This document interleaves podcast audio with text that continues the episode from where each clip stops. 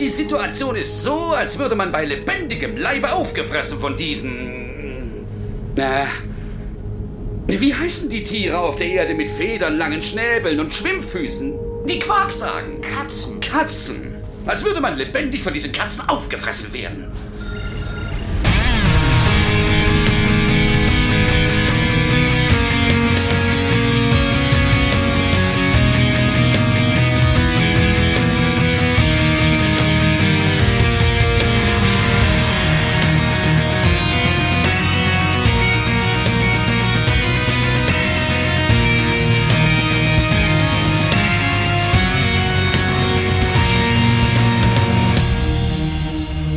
Dritter Weihnachtstag. Es war hoffentlich ein fleißiges Christkind bei euch. Äh, wir verdauen noch äh, gammelnd auf dem Sofa unseren dicken, dicken Weihnachtsbraten und streicheln unsere dicken, dicken Bäuche. Allerdings nur zwei von uns, denn eine greift auf ein durchtrainiertes äh, Waschbrett, was von keinerlei Textil verdeckt wird. Wir begrüßen in Düsseldorf die Mary. Hallo. Was für ein Waschbrett. Ich bin irritiert. Ist der Bauch untergegangen? Ja, aber vielen Dank. Ja, Ja. ich habe keinen ah. Waschbrettbauch. Also, aber danke, danke. Also nackt sein ähm, sorgt für viele Sachen, aber nicht für einen Waschbrettbauch. Aber für ein Waschbrett, weil du die Klamotten vermutlich gerade wäscht. Das, jetzt ist das Geheimnis gelöst. Nein, ich habe noch nicht mal ein Waschbrett. Ich habe keinen Kühlschrank und kein Waschbrett. Also kein Eisfach und Kühlschrank. Wo, wo, wo machst du die Eiswürfel für deine Cocktails? Die hole ich äh, an der Tanke. Ah, okay. Oder ich gehe einfach äh, fünf Meter bis zur Cocktailbar, die hier um die Ecke ist. Du hast eine Standleitung nach oben. Ein, großen, ein großes, großes Trinkrohr. Genau. Okay. Wird immer nur abends runtergelegt und dann läuft das. Das ist ja wie bei Babylon 5, ja. Alle Fluchtwege Richtig. führen in die Bar. Genau. Bei Mary ist jeden Tag Waschtag, sozusagen. Okay. Die, die Überleitung mit dem Waschbären spare ich mir jetzt. Freundchen. Hallo Raphael. Ho, ho, ho, Sascha. Und dir nachträglich noch ein frohes Fest. Ja, euch Ja. ebenso. Ich bin, ich bin sprachlos. Nach so genau. viel, Frohes Fest. ja, nach so viel Nacktheit und Waschheit fehlen mir die Worte. Ja, hat, hat denn der unchristliche Osten auch ordentlich Weihnachten gefeiert? Natürlich, natürlich. Sogar mit Weihnachtsbaum und äh, allem äh, Brimbamborium. Ja. Wow. Und, und jetzt sind quasi schon die Koffer gepackt, äh, damit Aha, die aha, Reise ins neue Jahr angetreten werden kann. Aber vorher wollen wir noch mal ganz kurz uns äh, warm einmummeln in unsere Konkons und äh, über Autsch. die Aber der Kokon wird dann erst im nächsten Jahr ausgepackt. Ja, so soll das sein. Und zwar über Chrysades reden. Eine Babylon 5 Folge, die die erste Staffel abschließt und wer sie geschrieben hat und wer Regie geführt hat, das weiß wie immer der Raphael. Natürlich. Geschrieben hat es, wie soll das anders sein, Großmeister JMS persönlich und Regie führte Janet Green. Das Ganze wurde in den USA ausgestrahlt am 26.10.1994 und bei uns am 17.12.1995, was meines Erachtens sehr viel passender ist, weil man da sehr viel näher an dem Datum dran ist, an welchem diese Folge spielt. Richtig, es ist ja Silvester, aber vorher schauen wir noch mal auf die P5 und D5 Wertung. In Amiland hat sie eine sagenhafte Traumquote von 9,38 eingefahren und in Deutschland 9,25 äh, auf der Richterskala bis 10. Wir sind gespannt, wie sie bei uns abschneiden wird in unserer einzig wahren unbestechlichen Wertung. Natürlich. Ich frage mich, ob da die Vorfreude ein bisschen größer war, weil schon geleakt war, dass wir den guten Sinclair nicht mehr so oft sehen. War das damals schon geleakt? Ich weiß es gar nicht. Ich- in der deutschen Erstausstrahlung habe ich. Also der deutschen bestimmt. von Anfang an. Also ein Jahr später gehe ich mal davon aus, dass das geleakt war, aber in, in Amiland, vielleicht hat sein Arzt geplaudert. Ja. Ich weiß gar nicht, ob ich da schon so drin war, dass ich da mich für interessiert habe und im Usenet damals nachgeguckt habe. Naja, wer Wir weiß. wissen es nicht. So genau weiß das keiner.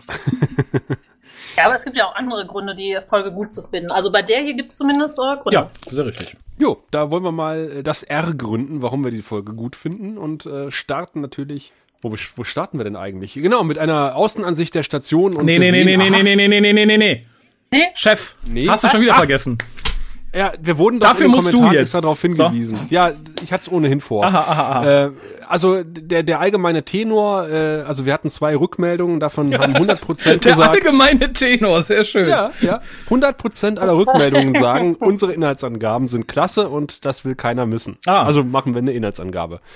Es gibt Verhandlungen zwischen, äh, äh, zwischen Narren und Centauri, geht schon gut los, über einen äh, Quadranten. Die Min- 37. 37 und die Minbari-Regierung ist durchaus bereit, diesen Quadranten aufzugeben, um des lieben Friedens willen, ähm, was den guten Londo ein bisschen, äh, was heißt ein bisschen, ziemlich wurmt. Er kriegt aber Hilfsangebot von Herrn Morden, den wir ja schon kennen aus äh, der Folge mit dem Space Eye oder Auge. Und er sagt, äh, naja, ähm, ruf mal bei der Regierung an und sagt, du kümmerst dich persönlich um das Problem im Quadranten 37 und ähm, wir machen dich dafür reich und berühmt. Kurz darauf greifen mysteriöse äh, Schiffe den äh, Narrenaußenposten, einen Narrenaußenposten an und eliminieren ihn bis auf den letzten Narren, was äh, Londo äh, ein bisschen schockiert. Aber Mr. Morden sagt, na ja, aber dadurch, dass die Narren jetzt ausgelöscht, nicht die Narren ausgelöscht, aber dieser Außenposten ausgelöscht ist, äh, bist du jetzt bei Hofe gut angesehen. GK dagegen wundert sich, äh, welche Macht in der Lage ist, diesen Außenposten äh, mir nicht, dir nicht zu zerstören, vermutet da eine finstere Macht im Hintergrund und macht sich auf die Suche nach derselbigen. Währenddessen geht äh, Dylan auf eine Reise in sich selbst. Äh, Sie baut ja schon seit geraumer Zeit an einem komischen Teil in ihrer Kabine herum und äh, stellt sich heraus, das dient dazu, einen Kokon zu spinnen, in den sie sich dann begibt, nicht ohne vorher nochmal Kosch zu besuchen, weil sie sagt, bevor sie die Prophezeiung erfüllt, will sie wissen, ob es wahr ist, was, äh, was sie glaubt. Und ähm, Kosch öffnet seinen Schutzanzug und äh, wir sehen es nicht, aber die Len scheint zu gefallen, was sie dort sieht. äh, sie gu- guckt noch mal bei Sinclair vorbei und sagt, hier, ich weiß, dass du weißt, dass ich weiß, dass du weißt, dass wir damals uns schon im Grauen Rat begegnet sind, als wir nämlich damals bei dieser Schlacht kurz bevor die Erde erobert wurde, äh, dich äh, entführt haben und auf unser Schiff geholt haben und äh, du weißt Bescheid und wenn du mehr wissen willst, dann äh, komm doch mal in mein Quartier und dann reden wir darüber, aber lass dir nicht zu viel Zeit. Und wie wir Sinclair kennen, lässt er sich zu viel Zeit und äh, die Len äh, hockt quasi schon in ihrem Kokon und lässt einen, ja, ähm, flennenden Lenier äh, zurück und einen etwas ratlosen Sinclair. Sinclair hat aber auch, muss man auch zu seiner Entschuldigung dazu sagen, allerhand um die Ohren. Nämlich ein Informant von Garibaldi bricht auf dem Sokalo halbtot bis ganz tot zusammen und sagt vorher noch, äh, man will ihn umbringen. Also nicht ihn, sondern jemand anders. Äh, aber man kriegt nicht so ganz raus, wer es ist. Garibaldi macht sich auf die Suche nach den Hintermännern, findet die auch, verhaftet sie auch mal kurzzeitig, bevor sie dann wieder aus mysteriösen Umständen entschwinden können aus seinem Knast und er stellt fest, dass dort eine Ladung im Auftrag der Hintermänner verschifft werden sollte, die dazu geeignet ist, den Kommunikationskanal zu blockieren, eigentlich alle Kommunikationskanäle und äh, die Relais sind ausgerichtet nach Io, wo sich der Präsident der Erdallianz äh, momentan aufhält, um einen ja äh, Goodwill-Tour durch äh, die diverse Systeme durchzuführen. Bevor Garibaldi diese Entdeckung dem Kommandostab mitteilen kann, wird er hinterrücks erschossen von seinem engsten Mitarbeiter, kann sich aber noch mit letzter Kraft irgendwie auch wieder auf den Sokolo ziehen, wo er dann gefunden wird und kann äh, Sinclair noch mitteilen, dass man einen Anschlag plant auf den Erdpräsidenten Santiago. Sinclair kann allerdings die, äh, das Schiff des Präsidenten und auch die Erde nicht erreichen und kann nur hilflos zusehen, wie das Schiff des Präsidenten explodiert. Ja, äh, glücklicherweise hat der Vizepräsident vorher aus Erkältungsgründen das äh, Schiff verlassen, äh, was in die Luft geflogen ist und wird nun vereidigt als neuer Präsident. Am Ende stellt Sinclair, der zwischenzeitlich seiner Freundin noch einen Heiratsantrag gemacht hat, auf dem Sofa sitzend fest, angesichts der Tatsache, dass der Präsident tot ist, äh, GK verschwunden ist, äh, Londo sich ein bisschen merkwürdig verhält, ähm, sein Freund Michael Garibaldi halbtot auf der Krankenstation liegt und GK weg ist, habe ich das schon gesagt? Ich weiß gar nicht, ähm, fest, dass nichts mehr ist, wie es war. Und damit endet diese Episode. Habe ich was Wichtiges vergessen? Was? Nein, das, das war, ich glaube, das war eine sehr umfangreiche und Ja. äh, schöne Inhaltsangabe. Sehr detailliert. Davon 15 Taugelpenisse von mir. Ihr sollt doch nicht, ihr sollt doch nicht lügen. Raphael ist wenigstens ehrlich und sagt, ja, das Ich war habe gar sehr nichts gesagt. detailliert. Ach so, ja, doch. Ja. Ich möchte ganz kurz, bevor ich äh, das gleich vergesse, sagen, dass der gute Petrov, der am Anfang dann äh, in Garibaldis Armen fast stirbt und verblutet. Äh, ich, ich war für einen kurzen Moment der Meinung, es wäre äh, Sean William Scott. War noch jemand der Meinung? Ich musste wirklich nachgucken und feststellen, dass es David irgendwas war. David Mischel, Masch, Masch, und die sehen sich verdammt ähnlich. Ich habe keine Ahnung, wer Herr Scott ist. Ja, naja. Ihr werdet äh, in den Shownotes Bilder von den beiden finden, um es selber vergleichen zu können. da bin ich gespannt. Sean William. Das ist wie ein Filmstar-Memory, ne? Welcher Filmstar sieht diesem Filmstar oder wie Promi ähnlich? Es gibt sogar ein Bild davon, weil irgendjemand sagt, die sehen sich so ähnlich. So, das ist nicht auf meinem Mist gewachsen. Ja, ist ja gut. Jetzt google Ich habe ich. nur gesehen, dass er gestorben ist. Konnte ja keiner davon ausgehen, dass Raphael sich vorbereitet für die Sendung. Ja, aber da hört's dann auch auf. Nachdem ich ganz lange nach den beiden gegoogelt habe, habe ich aufgehört, mich weiter zu informieren. Also ihr könnt mich kolossal überraschen, wie es weitergeht mit dieser Folge. Aber links war der, war der Sturz ins Bild, war sogar aus der Ego- Ego-Perspektive, oder? Ich weiß gar nicht Ja. mehr. Ja. Ja, der kam ähm, in so Found-Footage-Manier praktisch auf die auf Garibaldi zugewankt. War so ein bisschen Klischee. Also auch, wo er in Garibaldis Armen dann stirbt und sagt, man will ihn umbringen. Wen will, wen will man umbringen? Und zwar, äh, Ja, das war schon ein bisschen klischee. Aber wollen wir mal an den Anfang diese Ratsdiskussion ja, können wir zurückspringen? gerne machen. Ja. Also, wie du schon von vorhin sagen wolltest, das Ganze beginnt ja mit dieser Außenszene eigentlich wie immer. Nur steht diesmal äh, 30. Dezember 2258. Ja, was ja ganz schön ist, da werden wir, glaube ich, das erste Mal so richtig verortet, dass ja auf Babylon 5 dem ganz normalen Erdenjahr praktisch gefolgt wird. Stimmt. Und es beginnt mit Londo, der rumdiskutiert, mit JK im Rat. Und da habe ich mir aufgeschrieben, dass äh, mal abgesehen von den üblichen Verdächtigen, Mhm. die Liga der ähm, freien Welten, wie auch immer, die se- sehen alle aus wie Puppen. Echt? Also die sitzen alle im Hintergrund und bewegen sich nicht.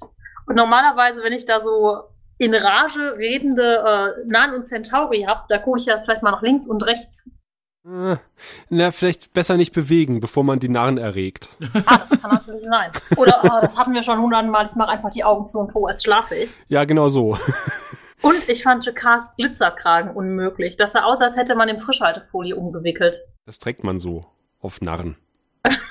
Ja, der Nan von Welt trägt das so. Ich war etwas irritiert, dass äh, Kosch sich tatsächlich herabgelassen hat, dieser Ratssitzung beizuwohnen. Und äh, JMS sagt im Audiokommentar auch, dass man damals noch nicht so genau wusste, äh, wer sitzt eigentlich da in diesem äh, in dieser äh, Stationsversammlung. Und deswegen hat man irgendwie die Botschafter und die Attachés alle an diesen Tisch rangequetscht und es sieht ein bisschen eng aus, alles, was sie da machen. Oder gemütlich. Na, gemütlich ist vielleicht nicht das Wort der Wahl für diese Diskussion dort. Aber es ist halt schon so, man sieht noch mal alle am Anfang auch. Die sitzen alle zusammen, ne? das fand ich irgendwie ganz nett. Wir haben von jedem mal so ein kurzes Close-up, Ach schön, haben wir sie alle noch mal gesehen. bevor es auseinander, bevor die Crossroads kommen. Ja, tatsächlich. Vielleicht ist es auch so ein bisschen der Hintergrund. Ja, und im Prinzip streiten die beiden sich ja um diesen Quadrant 37 und dass die Nahen da viel zu sehr territorial sind und jetzt mit ihren Patrouillenflügen in Centauri-Territorium, glaube ich, ähm, eindringen. Mhm. Ja, da hat ausgerechnet mal Jakar eigentlich die Oberhand. Und Londo beendet die Diskussion, das finde ich sehr schön, mit einem lauten Ah. Es ist in der Höhle von Ah. Es könnte auch ein Ausruf der Freude sein, in der Höhle von Ah. Jetzt wäre eine gute Überleitung gewesen zum äh, sterbenden Petrov, ne? Genau, jetzt, jetzt kann man zum sterbenden Petrov mit dem A gehen. Das ist richtig. Ah. Ich habe mir aufgeschrieben, für Garibaldi zu arbeiten ist äh, in 99% der Fälle tödlich. Und er hat ihn nicht mal Auf selber jeden ausgesucht und ausgebildet, ne? Ja, ausgesucht hat er ihn, glaube ich, schon. Und wir sehen zwischendurch doch nochmal das äh, Schiff vom Präsidenten, oder? Ja, wir sehen den ganzen Newsbericht über den Präsidenten, der jetzt auf Genau. dem Weg ist. Und das fand ich tatsächlich, obwohl es sehr plakativ ist, relativ angenehm. Ich finde sowas immer ganz schön.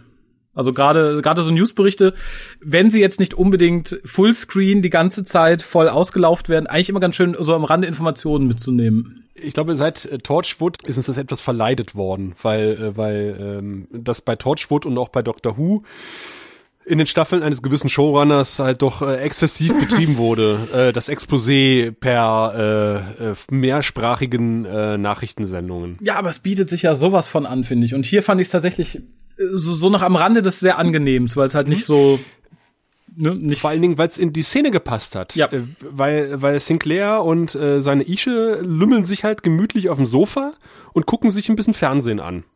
Und News und Chill, das war vor Netflix und Chill. ja. Ich finde, das passt auch richtig gut. Also man merkt so richtig, die beiden, die sind mittlerweile in einem Punkt ihrer Beziehung, äh, wo es einfach gemütlich ist. Da kann man auch mal, da muss man äh, halt irgendwie nicht ständig essen gehen und sich irgendwie was bieten wollen, sondern dann ist es einfach am schönsten mit Chips und Cola auf dem, auf dem Sofa zu lümmeln und sich Nachrichten anzugucken. In komischen Morgenmänteln. ja, in komischen Morgenmänteln. Aber da haben wir noch mehr davon in der Folge später. äh, auf jeden Fall, weiß jemand, was Sinclair da auf seinem Morgenmantel für ein Emblem hat? Steht da tatsächlich Commander drunter? Ich habe keine Ahnung. Ich hoffe nicht, das wäre sehr selbstverliebt, oder? Ja, nee, aber glaub... vielleicht gibt's ja eine Uniform. Also ich fand es auf jeden Fall irgendwie komisch. Dass auch wenn er jetzt in seinen Nachtklamotten raus muss wegen eines Notfalls, man sofort sieht, ach, das ist der Commander. Ja, das ist, das ist so ein, auch so ein 90er Jahre Jogginganzug aus Ballonseide. So ein bisschen, ne? ja. Der Präsident, den man auf dem Fernseher sieht, ist übrigens Herr Netter, der ausführende Produzent der Serie. Ach. Ah. Ja, also der, der das Geld verwaltet für die Serie. Oder war das Herr Copeland? Ich weiß gar nicht. Na, ist egal. Auf jeden Fall einer von den, äh, von den großen äh, Bossen, der diese Serie mitverantwortet hat. Das war so ein Running Gag, den haben sie irgendwie schon mal gezeigt, als es um die Wahl ging. Da haben sie ja die Kostümbildnerin, wenn ich das richtig im Kopf habe, und halt Herr Netter gezeigt, als Santiago und Mary äh, Dingenskirchen, für die Ivanova ja gestimmt hat. Und der Rest des Stabs auch. Stimmt. Ich erinnere mich dunkel. Aber wo du gerade von der schönen Beziehung der beiden anfingst. Ja, da wollte ich auch gerade hin. Ja, äh, ich, ich fand ihre Beschreibung eben dieser Beziehung etwas, ähm, nachdem er halt sagt, ja, ne, wir haben uns ja, wir kennen uns schon so lange und dann wollten wir uns und dann wieder nicht und dann wieder doch sie sagt dann, uh, it was, it has been quite a pony ride. Ist es tatsächlich ein geflügeltes englisches Wort oder ähm, ich fand diese Assoziation ein bisschen seltsam? Da müssten wir jetzt jemanden dabei haben, der sich mit Ponys auskennt. oder mit geflügelten englischen Worten. Ich fand halt die Vorstellung ja. ein bisschen seltsam, meine Beziehung als äh, ne, Pony Ride zu deklarieren, aber gut. Vielleicht gibt's keine Achterbahn mehr. Oder sowas? Wenn Ponyhof? Ein Auf und Ab? Nein, weiß ich nicht. Ich, ich fand das halt. Das ist kein Ponyhof. Genau. ja, wir mochten uns dann nicht, dann waren wir auseinander, wieder zusammen, ich liebe dich immer noch, dann doch wieder nicht. Ja, ja, wie auf dem Ponyhof. Ähm, ja, vielleicht gibt's keine Jojos und keine Achterbahnen mehr im äh, 23. Jahrhundert. Jetzt bräuchten wir den Alex, der sich das im Deutschen angehört hat. Da hätte mich nämlich irgendwie die deutsche Übersetzung mal interessiert. Also jetzt im Nachhinein. Ich habe die CD jetzt schon verräumt, ich kann leider nicht nachschlagen. Ich glaube, ich habe es auf Deutsch geguckt, aber Ach. wieder verdrängt. Tja. Ja. Na, bedauerlich. Aber es, es schließt sich sowieso etwas viel Schöneres an, nämlich ich glaube, der der unromantischste Heiratsantrag ever. Oh, äh, und vor allem das, geil? Und vor allem ich finde das es ist so ein bisschen, dass er das nicht irgendwie mit vollem Mund beim Frühstück gesagt hat. Es ist so, das wäre der nächste Schritt gewesen. Heiraten wir jetzt oder nicht? Und vor allem in dem Moment, wo sie sagt, ja, vielleicht setzt dann so eine Pornomusik ein. Ich fand das unglaublich. Ja.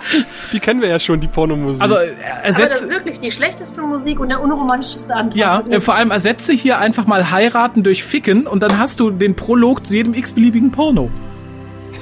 Ficken wir jetzt oder nicht? Okay. Ja, aber ich finde die Szene absolut geil, weil äh, ja, da, darauf der, der, zielt die Szene ab. Genau. Du bist schon zu geprägt, nee, liebe Mattwurst. Der, Doch. Der der der, Sin der Sinclair, hör auf mich ständig Mattwurst zu nennen. Herr Waschbärbauch. Entschuldigung. Unglaublich. Nein, also, äh, weil, weil er vorher so rumdruckst, weißt du? Er, er steht dann da auf und sagt so und, und, und ach ja, und, ähm, und, und gießt dann so krampfhaft irgendwie das Tee, den Tee ein und, und, und macht irgendwie so. Das ist so wie wenn man irgendwie anfängt aufzuräumen, wenn man irgendwas auf dem Herzen hat, weißt du? Nee. Und äh, das kennst du nicht. So nicht zumindest. Ja, also du, du merkst schon irgendwas auf der will auf irgendwas hinaus und macht da so eine so eine wie heißt denn das Über Überschlaghandlung Übersprungshandlung Übersprungshandlung. Ja, aber und das mache ich doch nicht abends, während ich vorm Fernseher sitze. Wobei, ich glaube, es ist tatsächlich realistisch, wenn ich mir ja. viele Anträge aus dem Bekanntenkreis, ne, da sitzt man abends auf der Couch. Hör mal, Schatz. Die Steuer jo. sieht schlecht aus dieses Jahr, soll man nicht lieber heiraten. ja, wirklich. Nee, ja. Ich kenne also solche Situationen aus dem Bekanntenkreis. Ich kenne sowas auch. Und das ist einfach, äh, ich glaube, wenn du äh, an dem Punkt in einer Beziehung bist, wo man sich seit Jahren kennt, machst du keine romantischen Anträge mehr. Schlimm genug. Weil Ich finde das auch ein bisschen traurig. aus Also- dem Stadion bist du, glaube ich, dann raus. Und dann sagst du. Ja, aber dann kannst du die dann- Heirat auch klemmen, oder? Nee. Nö, für die Steuer halt, Das ne? ist, nee, nee, nicht wegen der Steuer. Das ist schon der nächste Schritt in einer Beziehung. Man gibt sich das Versprechen, ein Leben lang zusammen zu bleiben. Ja, aber Das ist schon. ja, aber doch nicht so. Also ich, also ich finde es irgendwie, wenn ich den Punkt, Raphael, wir reden da noch mal drüber. du, du meinst, wenn ich mit Müsli im Mund über die Frühstücksschüssel hinweg gesagt habe, na dann lass doch dann, hier habe ich die Papiere, unterschreib mal, dann kriege ich die Steuer dieses Jahr noch günstiger durch. jo. Ja, nee, weiß ich nicht. Mich erinnerte die ganze Szene tatsächlich an dieses äh, viel zitierte, warum liegt denn da Stroh? Vor allem als die Musik einsetzte. Da war für mich die Vorbereitung relativ eindeutig. Ja, die Musik, ja. Nee, aber das ist ähm, von der. Ich finde die Szene toll. Also ich hätte, ich hätte nichts anderes sehen wollen. Also so, Ähm. wenn hättest du sehen wollen, wie Sinclair auf die Knie geht mit einer Blume im Mund und sagt, willst du mich heiraten? Na, hat der Frühstück im Mund. Nein, aber äh, dann möchte ich doch mal ganz vorsichtig nachfragen, wenn dir das jetzt für einen öffentlich ausgestrahlten Podcast nicht persönlich ist. Äh, in, in welcher Alltagssituation hast du deiner Frau denn mal eben die äh, Hochzeitspapiere untergeschoben und gesagt, sollen wir nicht? Fast in so einer ähnlichen Situation. ja. Das erklärt vielleicht einiges. ja, aber komm du mal in mein Alter und meine Situation. Äh, dann werde ich spätestens, nachdem ich diese Folge gesehen habe und diesen Podcast aufgenommen, mir dafür zumindest noch eine halbe Stunde Zeit zum Überlegen nehmen und zumindest warten, bis irgendeine nette Situation da ist. Und nicht, wenn ich gerade gehört habe, dass der Präsident auf dem Weg zum Mars ist. Trump hat gewonnen. Oh, dann können wir auch heiraten. ja, genau. Ja, aber wie gesagt, ich fand's, ich fand's schöner, als wenn dann irgendwie so was total Kitschiges. Das kann auch ganz schnell in die Hose gehen. Ja, wenn sie nee sagt, aber das, hätte sie auch tun können. Wahrscheinlich. Ohne dem guten Posthum zu nahe treten zu wollen. Mehr hätte er nicht spielen können. Du weißt, du weißt, worauf ich hinaus will. Oder ihr wisst, worauf ich Ja, hinaus durch, will. äh, durchaus, durchaus. Aber ähm, Ja, ja. Ich, ich finde, da gibt es auch Nuancen. Also zwischen mal eben nach den Nachrichten im Nachtgewand beim Tee eingießen zu fragen, da sollen wir nicht, äh, und weiß ich nicht, dem großen Rumgekasper im Anzug mit Blumen und 70 Kindern, die das äh, Wort Marry Me formen. Ich glaube, da gibt es auch Sachen dazwischen, die man durchaus irgendwie. Ne? Ja, aber ich fand das gerade so schön, weil, weil er da irgendwie so rumfiddelt und, die, und, und, und irgendwie überlegt, wie sage ich das jetzt? Und dann überlegt er vielleicht, ob er was Romantisches macht und sagt dann irgendwie, ach scheiß drauf, ich frag einfach. Naja, ich finde, das sollte man sich vorher überlegen, ob man was Romantisches macht. Hier, ich habe dir aus diesem Butterpapier vom Frühstück eine Rose geformt. Möchtest du mich heiraten? Und selbst das hätte ich noch irgendwie netter gefunden. Aber gut, ähm, jeder wie er mag. Oder jeder wie er kann in dem Fall.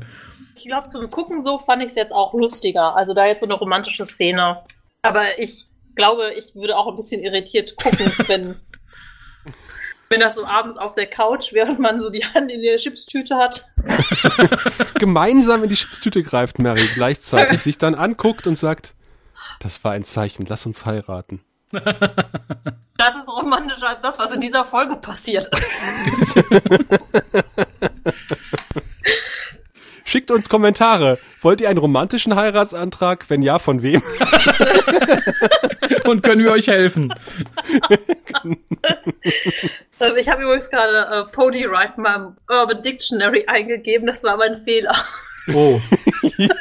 Du weißt, was wir jetzt tun müssen, oder? Oder wie wir gerade tun. Solange du es nicht wieder bei der Google-Bildersuche eingibst, ist es okay. Ich habe tatsächlich da It's a Pony Ride und also es ist, scheint tatsächlich. Also It's no Pony Ride gibt's. It's no pony ride. It's no Pony Ride. Aber sie hat gibt's. gesagt, it's quite a pony ride. Ja. Dann Hm. arbeitet sie vielleicht als Heroinmule, ich weiß es nicht. Ah. Ja, aber Ja, das kann tatsächlich, sein, die, was die, sie doch so schmuggelt in ihrem Raumschiff, ne? aber Ja. die Top-Definition war hoffentlich nicht gemeint. Das würde der, der sowieso sehr spärlich vorhandenen Romantik in dieser Szene dann komplett in Gar ausmachen. Oh Gott, ich sehe Fanfiction vor mir. Mein Gott, ich muss das zumachen. Tut mir leid.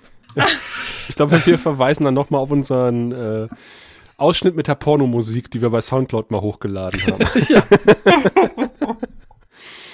Hat eigentlich jemand das Bild im Hintergrund merkt, Ja. wo Sinclair Aircraft draufsteht? ja, das ist mir auch aufgefallen. Ja, dann passt es auch, dass er Commander auf dem Schlafanzug stehen hat, wenn er so Sinclair Aircraft auf dem Bild hat. Er ist doch ein bisschen selbstverliebt, der Gute. Bisschen.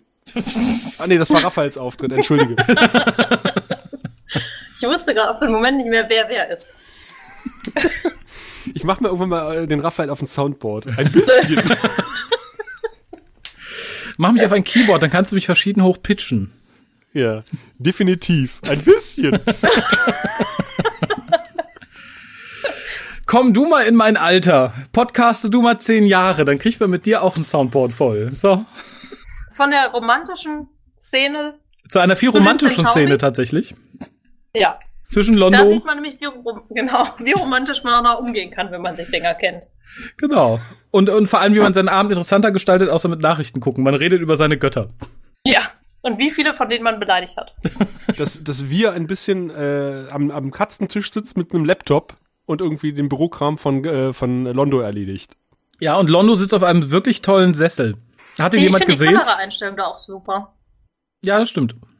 Ähm, nein, den Sessel fand ich toll, weil er unterstützt seine Pose so schön. Das ist halt diese, diese typische Emperor-Pose. Ja, guck, guck dir den Sessel an. Der ist nämlich auf einer Seite so geschnitten, dass du die, die Hand so schön aufstützen kannst und auf der anderen die Schulter hoch hast. Es, es ist wirklich ein sehr herrschaftlicher Sessel. Genau, und dahinter sitzt dann wir am Schreibtisch und tippt die Memoiren von Londo. genau. Dann steht auch Londo so auf und schreit da um ihn herum und die Kamera folgt ihm eigentlich eine schöne Perspektive auch nochmal für die Beziehung von den beiden. Auch wenn Die Londo Frisuren sind ein bisschen wirr von beiden. Also gerade von wir ist die Frisur sehr wirr. War halt vorher romantisch, Ja. bevor die Kamera aufgeblendet hat. War ein bisschen spaßig auch ich Komm, ich wuschel dir mal durch die Haare. Zauseliger wird ein Centauri nicht. Stimmt, der Sessel hat eine hohe und eine, eine niedrige Lehne. Hast du mir nicht geglaubt? Hast du das gesagt? Ja, klar. Der hat auf der einen Seite so niedrig, dass du halt schön die Hand so ein bisschen in die Hüfte legen kannst, und die andere, die halt dann, ne, die die Schulter so ein bisschen hochhält. Ja. Der sieht wirklich gemütlich aus und passt auch äh, farblich zu, zu, zu äh, zur restlichen Inneneinrichtung der Centauri. Lila. Hast du tatsächlich jetzt die DVD noch drin liegen und kontrollierst, was wir sagen? Nein, ich habe ein, ähm, ein, eine Seite mit Screenshots, Ach, wo ich auch immer die Bilder für die, für die Shownotes her äh, zaubere. und ich, äh, siehst du mal, Ah. jetzt bin ich, so ist man desillusioniert. ne? Mit sechs erfährt man, es gibt keinen Weihnachtsmann, jetzt erfahre ich, du machst die Bilder nicht selber. Naja. Es gibt keinen Weihnachtsmann. Oh, Entschuldigung, habe ich dich jetzt. Aber den Nikolaus, den gibt es. Was mir, was mir noch aufgefallen ist, ähm, das Schuhwerk von Wir. Der hat irgendwie äh, so ein bisschen Hochwasserhosen an, dann äh, lustige Söckchen und darunter halt die Schnürstiefelchen. Wow, jetzt hast Jetzt du mich. Da habe ich nicht drauf geachtet. Jetzt muss Raphael gucken. Nee, wir sind sofort die, deswegen konnte ich nicht auf den Sessel gucken, weil mir irgendwie Wirs Beine ins Gesicht gesprungen sind. Worauf man so Exit achten kann in einer so schönen romantischen Oh. Szene. Ja, aber der Dialog ist auch klasse von den beiden. Also wo Ja. sie sich immer die Haushaltsgötter unterhalten und äh, wie viele Götter haben wir und wie viel von den Göttern habe ich wohl beleidigt. Ein toller Dialog von vorne bis hinten.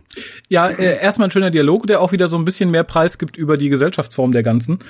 Ähm, ich weiß nicht, hat man es vorher erfahren, dass äh, Imperatoren auch gerne dann zu Göttern befördert werden und es durchaus diskutabel ist, wer jetzt einer ist und wer nicht. Ich erinnere an den guten Su. Nee, aber es passt. Ja, total, ne? Ich, ich sage, es passt ist wirklich schön. Ja. Dass auch keiner mehr so richtig weiß, wie viele Götter haben wir eigentlich gerade. Dass es eigentlich auch ganz wurscht ist, solange du nur weißt, dass der aktuelle gerade befördert wurde vom, vom Emperor zum Gott. Wirklich, wirklich, wirklich schön, ja.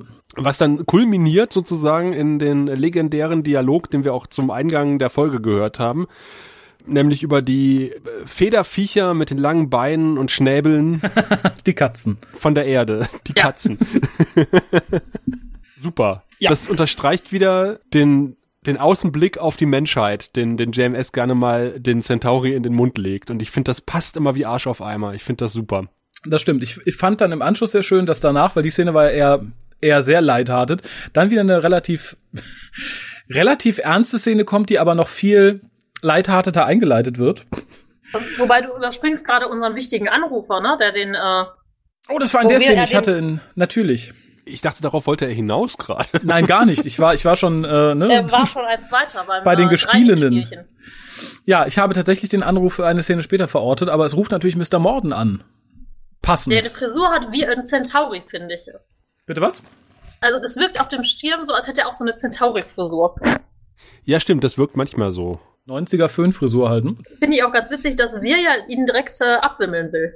Mhm. Das wird ja dann im Prinzip ist das ja die erste, glaube ich, Begegnung zwischen wir und Morden und ist ja eigentlich noch bestimmt für dieses, das gesamte Zusammenspiel von den beiden. Während halt Lollo ganz schnell Ja. sagt, ja, ja, ich komme sofort. Und äh, zwar kommt dann eine, ich denke, erstmal etwas ernster angedacht und auch sehr ernst endende Szene, die aber, wie gesagt, sehr, sehr leichtherzig anfängt mit dem guten Sinclair, der äh, JK besuchen möchte, und das, das irritiert mich ja kolossal, ich möchte nicht drei Nutten bei mir haben, wenn meine Sekretärin nur durch einen Vorhang getrennt vor mir sitzt und arbeitet. Das wird. Bist du da schon? Wie, wie viele Szenen hast du denn gerade übersprungen? Wo seid denn Da kommt ihr? noch einiges dazwischen. Ja. Oh Gott. Die Dann- Len spielt mit ihren Dreiecken, ihren Jenga-Turm, den hat sie fast fertig. Und äh, man sieht sie senieren Oh und dann Gott, ja, kommt bin- Lenier rein und dann diese Szene hat sich bei mir total eingebrannt. Ach, Also das, da konnte ich mich halt wirklich auch noch von ganz früher beim ersten Gucken noch dran erinnern, dieses, ne? Hast du auch alles Wort für Wort so gefragt, den guten Kosch, wie ich dir das aufgetragen habe? Ja. Und seine Antwort war weiß ich doch nicht. ja, seine Antwort war ja, genau. Genau. Aber ich finde das total coole, dass sie aber dann sagt so, okay, Linier, du hast das jetzt praktisch gemacht, ich gehe jetzt selber nochmal weg und äh, Ja, Du hast mal. falsch verstanden. ja. ich dachte auch, warum ist sie nicht gleich selbst gegangen? ja, Aber okay. ich, sie musste halt fertig bauen. Ja, stimmt. Das, Das äh, hat ihr einige Zeit in Anspruch genommen, dieses Hat ja eine ganze Staffel in Anspruch genommen. Ich weiß nicht, ob man sich Übrigens- da so vertun kann, keine Ahnung. Übrigens wusste sie ja selber nicht, was sie da baut, die gute äh, Mirla, Mir, Mir, Mir, Mir, du weißt schon, die, die Mira Lerndarstellerin. Furlan? Mira Furlan. Äh, man hat es ihr nicht gesagt. Die hat nur ge gewusst, dass sie da irgendwas zusammenbaut, aber wusste selber nicht was. Sagt JMS. Okay. Ich frage Ja, mich, ob das für sie einen Unterschied gemacht hätte. Schauspieler, klar.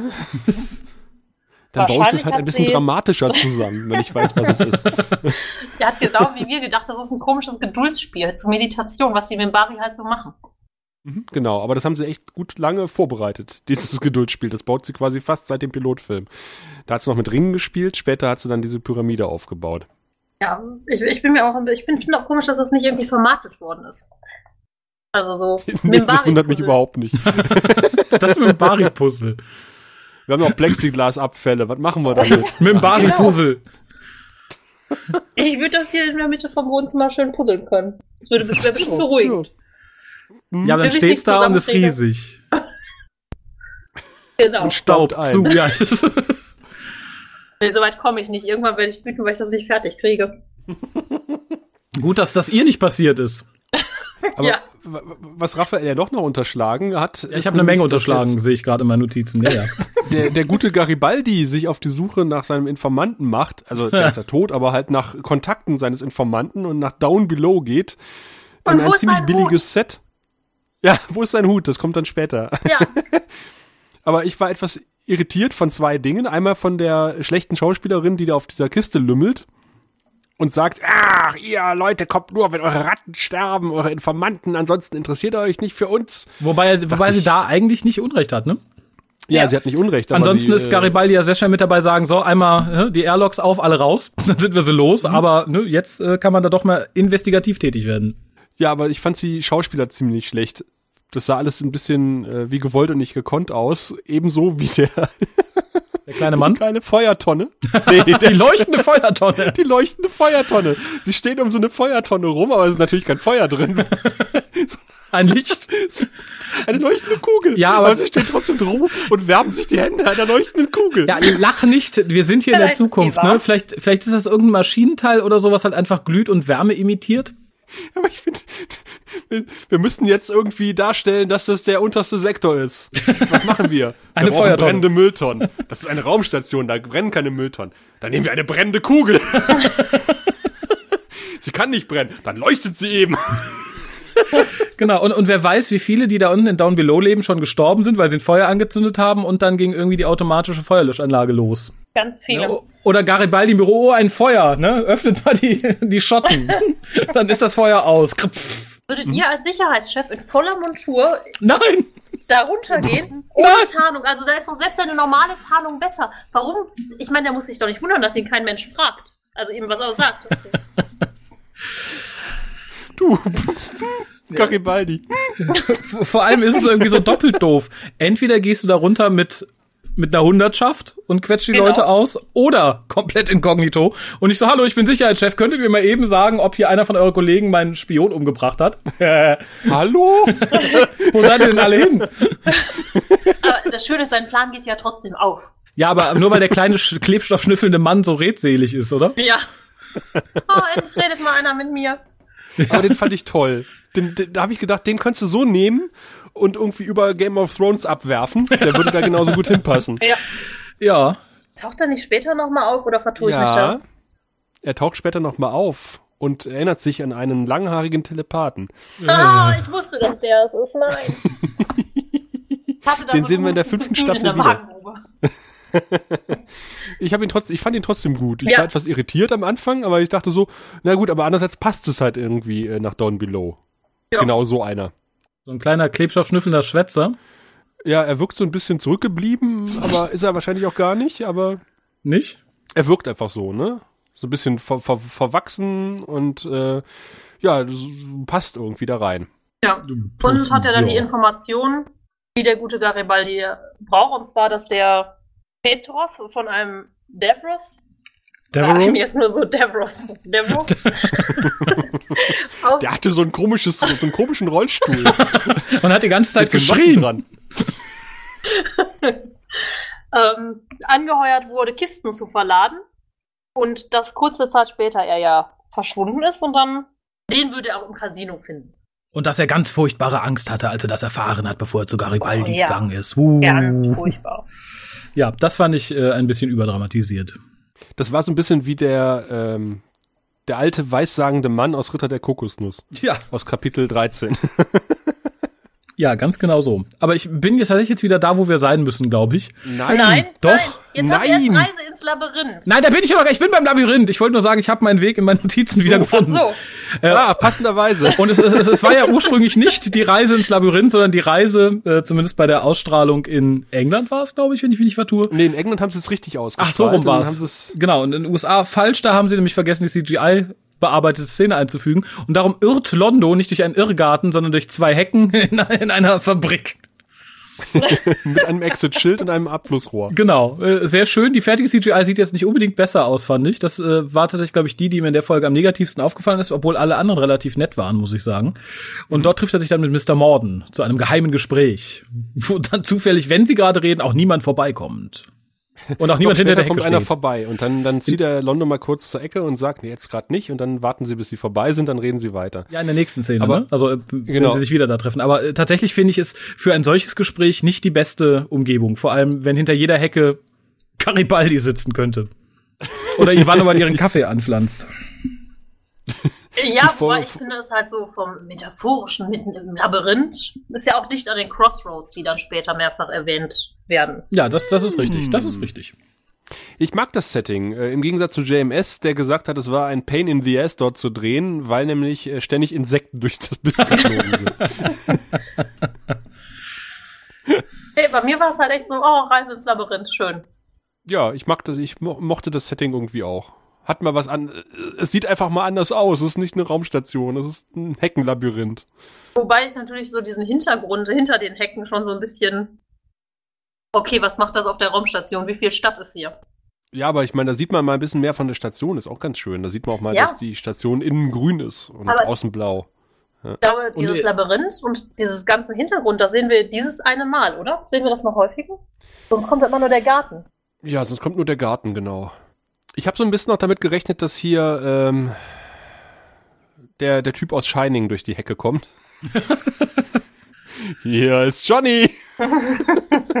Falsches Set! Verdammt. Aber der Dialog ist toll zwischen den beiden. Das ist wieder, also eigentlich gibt es in dieser Folge ganz, ganz viele Dialoge, die man so nehmen und einrahmen möchte. Oh ja. Wirklich. Also ich finde die Die gesamte meisten davon sind von Londo. Ja, tatsächlich. von Jacquard und sogar ein paar Sachen von Sinclair, also außer dem Antrag.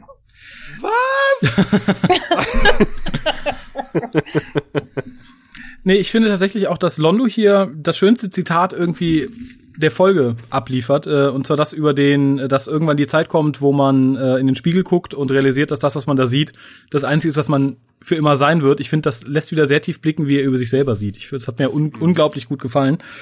Und erklärt dann, glaube ich, auch, dass er dann relativ schnell im Verlaufe auf, auf die Macht anspringt, die man ihm irgendwie darbietet weil er, glaube ich, momentan der Meinung ist, für mich wird sich nichts ändern und plötzlich taucht da jemand auf und sagt, ich manage die Sachen für dich, für dich wird sich ganz viel ändern.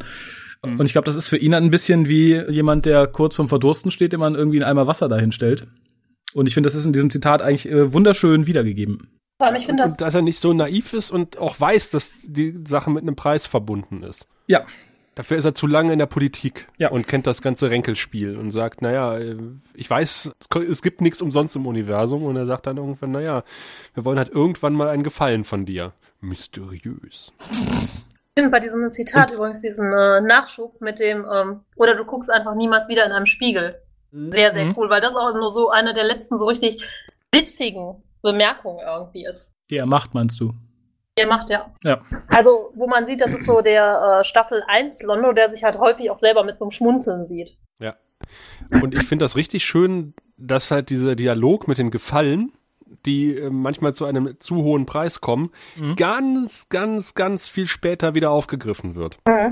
Das äh, ist, was dann so, so Sachen, die im Rewatch auffallen, wo man sagt, ey, krass, der hat es in der ersten Staffel irgendwie schon doch erstaunlich gut durchgeplant und greift da echt Sachen auf, die er später wieder ähm, oder legt da Wurzeln oder Samen für Sachen, die später wachsen. Das ist äh, Wahnsinn. Das hat man äh, später auch deutlich schlechter gesehen in anderen Serien. Ja, das stimmt allerdings. Ja, ich glaube auch. Hat man das auch wirklich nochmal wieder, wirklich wieder so gesehen? Also ich kann mich- er sagt, An keine Serie erinnern, wo es wirklich so ist, dass wirklich so, einzelne? Worte auch Hm. wieder aufgegriffen wurden. Nee, meines Wissens nicht. Ja, JMS hat gesagt, äh, übrigens auch im Audiokommentar, dass er ziemlich viel selber geschrieben hat, logischerweise, und eigentlich auch 24 Stunden au- auf dem Set war, mehr oder weniger. Wenn er nicht auf dem Set war, hat er Drehbücher geschrieben. Und er hat gesagt, man soll sich mal ein Foto von ihm angucken zu Beginn von Staffel 1 und nach Staffel 5. Und äh, Das ist so ein bisschen wie bei Obama nach seiner Amtsperiode, ne? und sieht, dass manche Sachen tatsächlich zu einem zu hohen Preis kommen. Ja, da beginnt quasi Londos innere Metamorphose. Genau, während äh, die Lenz äußere mit einem Besuch bei Kosch ja nochmal beginnt. Ja, und die Len kann offensichtlich äh, verdammt gut Methan atmen. Ja, das habe ich auch bemerkt. Sie hat, nimmt nur einen Zug aus ihrer Atemmaske, ne? Das reicht scheinbar. Nimm mal einen kräftigen Zug. Aber im Bari sind halt hart im Nehmen, ne? Und ich glaube, sie hat sich noch nie so tief vor Kosch verbeugt. Ich glaube, niemand hat sich jemals so tief vor Kosch verbeugt, oder? Nee. Und ich finde es Ja, auch und sehr Kosch- freundlich, dass äh, Kosch sich dann ihr wirklich öffnet, obwohl sie sagt, sie hat Zweifel. Da gibt's andere Gottheiten oder whatever, die sagen würden, glaub an mich oder fick dich. Naja, die Gottheiten würden das nicht sagen, die würden denjenigen einfach in Flammen aufgehen lassen, sagen dann nicht. Ja, Ja, aber ist doch eine, Kotz eine Kosten-Nutzen-Rechnung. Kotz Kotzen, Kotzen-Nutzen-Rechnung. kotzen. ja, ich, ich, ich fand es tatsächlich sehr schön, wenn man weiß, als was Kosch den Leuten so auftritt, dass man das Geräusch hört. Also man kann es natürlich beliebig interpretieren in diesem Moment und äh, alles Mögliche andichten, was sie denn da gerade sieht, was flapp, flapp, flapp, flapp, flapp macht. Deswegen guckt sie nach unten, Raphael. Ach, toll. unglaublich. Ohne Hände. Ja, auch wenn die Szene jetzt so ein bisschen irgendwie an Glanz verliert. Ich finde das eigentlich sehr schön, weil Ein bisschen. ja. Ähm, ich finde tatsächlich, dass Mira Furlan das sehr schön spielt, dieses von ungläubig zu erleuchtet. Hm, zu beeindruckt sein. Ja, äh, und da sind nicht nur die Lichteffekte dran schuld. Nee, das stimmt. Das, die Szene ist wirklich, also fast jede Szene hier ist sehr schön, wenn nicht gerade Garibaldi mitspielt, aber ähm, Was hast du denn gegen Garibaldi? Ich finde nee, das gar nicht, aber ich finde, er, ich, ich finde so von, von, von den Szenen her hat er die schlechtesten in dieser Folge, durchweg. Ja, Also ich finde, an jeder, an, an jeder Szene, in der er nicht ist, ist irgendwas, wo ich sage, boah, großartig. Bei ihm ist es irgendwie ein bisschen anders. Mhm. Das ist mehr so, hm, ja. Business as Glück, dass usual. Garibaldi jetzt im, äh, im Darkstar auftaucht. In all seiner Subtilität. Auch wieder allein. wo schon die Silvesterdeko hängt. Ja, wo, das ist, das hat mir sehr gefallen. Wir sehen das äh, Set vom Darkstar übrigens dort das letzte Mal. Tatsächlich? äh, weil die Produzenten brauchten den Raum und ähm, haben das Darkstar danach irgendwie halbiert und haben auch das äh, Glücksrad deutlich kleiner gemacht. Also dieses Set sehen wir so das letzte Mal in der ersten Staffel. Ja, und die Erklärung dafür ist, traurig. Susan Ivanova hat eine Durst getrunken und dann gab es eine Schlägerei. Wieder mal. Ja. Diesmal nur Mit etwas Lemire heftiger. und Londo.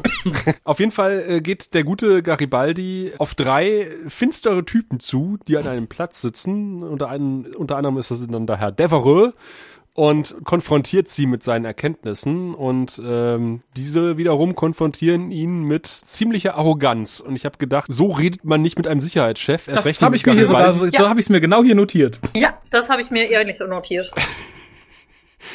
wenn man irgendwie undercover ist und keinen Ärger haben will, ähm, nee. Weil man weiß doch ganz genau, gerade wenn man sich vielleicht vorher ein bisschen mit Garibaldi beschäftigt hat, so ist es ein sicherer Weg im Knast zu landen oder in seinem Schwitzkasten. Oder erst das eine, dann das andere. Oder im Ja, ständigen Wechsel, Aber ein die Pony scheinen sich ja äh, ganz sicher zu sein, dass sie da mächtige Freunde haben, die sie rausholen, weil sie direkt von Anfang an sagen, das ist äh, zu groß für dich. Ja, diesen Spruch hat Garibaldi bestimmt noch nie gehört als Cop. Ja. Ja, und lässt sich davon auch total beeindrucken. Und ähm, ich habe mich dann gewundert, dass er sagt, hier mitkommen, dass alle drei aufstehen, obwohl er nur Herrn Devereux abholen will. Im Grunde genommen. Und äh, da hätte ich als Sicherheitschef gesagt, pass auf, ihr, ihr beiden Pappnasen, ihr bleibt mal schön sitzen. genau. Ach, drei zum Ähm, Preis ich- von einem? Hat er sich wahrscheinlich gedacht, ach, wenn die jetzt aufstehen, haben die bestimmt auch irgendwie Dreck am Stecken. Ich, ich, Ja, weil, wie man Garibaldi kennt, ähm, ist auch hundertprozentig garantiert, dass die alle drei sicher im Gefängnis ankommen, wenn er sie alleine eskortiert. Weil es hat in der Vergangenheit so gut geklappt. Also ich meine, ich kenne das ja nun auch, wenn, wenn man in eine Verkehrskontrolle kommt und dann sagt äh, die freundliche Polizistin, äh, geben Sie mal äh, irgendwie die Fahrzeugpapiere und ich saß auf dem Beifahrersitz und bin aufgestanden zum Kofferraum und dann wurde sie ganz nervös und hat gesagt, warum stehen Sie denn jetzt eigentlich auf?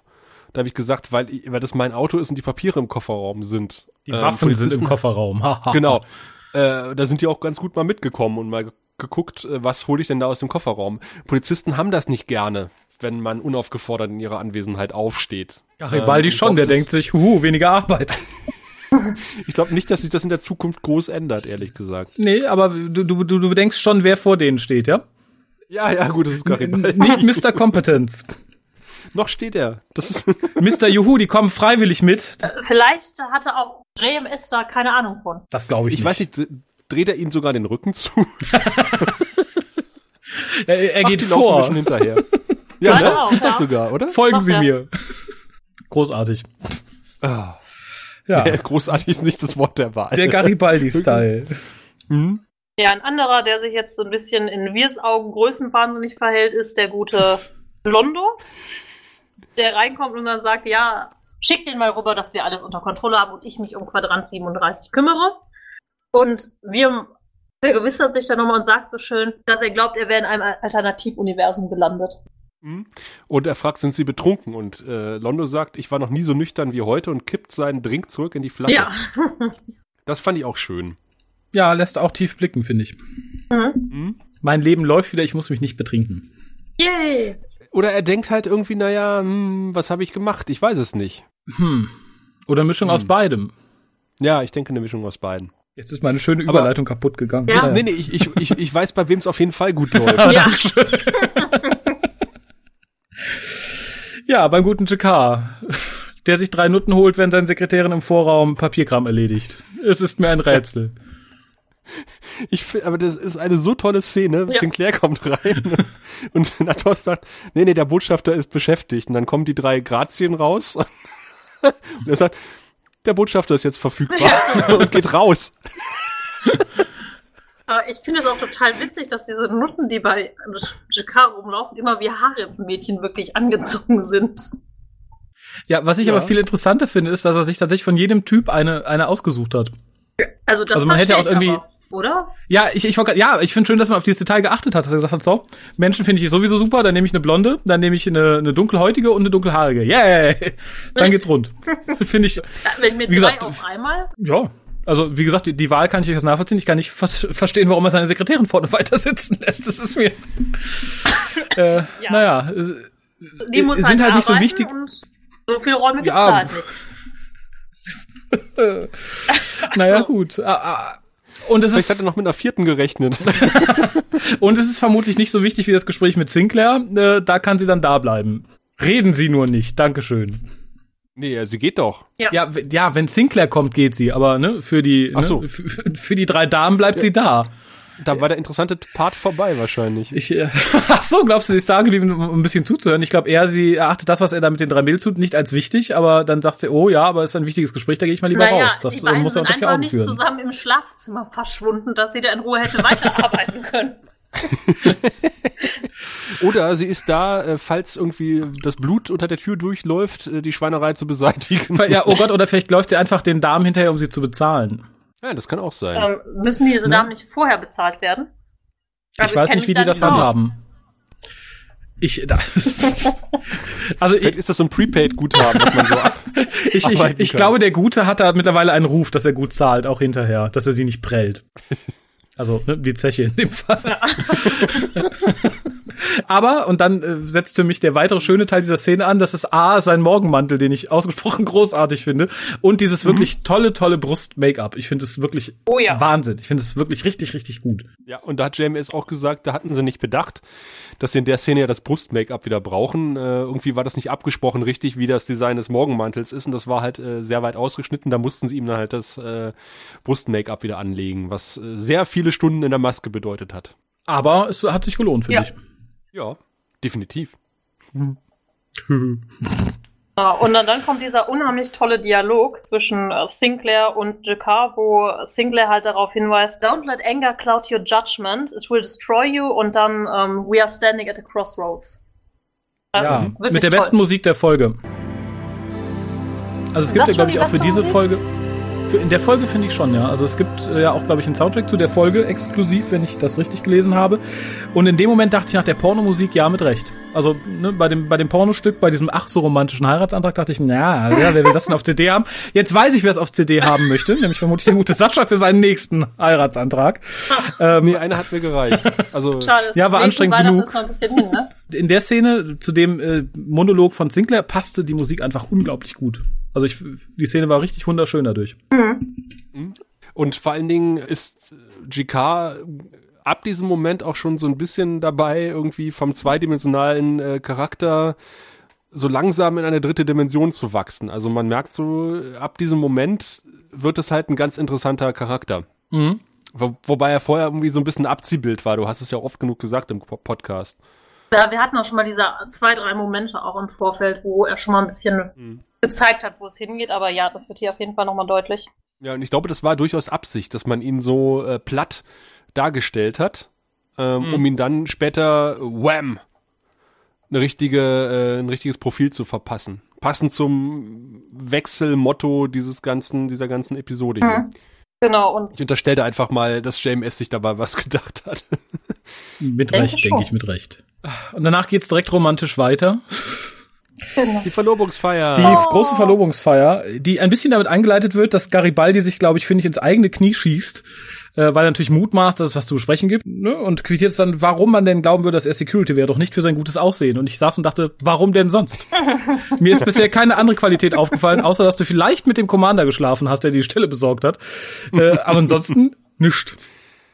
Alle sagen doch, wie gut Garibaldi ist. Das musst du doch jetzt glauben. Zeigen, ständig nicht gesagt, sagen.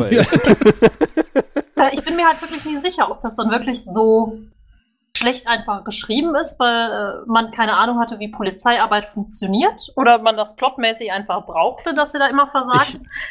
Ich fürchte, das sind die Notwendigkeiten. Wenn du da Ja. wirklich so einen harten, guten Hund hättest, dann wären die Hälfte aller Folgen schon nach der Hälfte rum gewesen. Armer Garibaldi. Ja.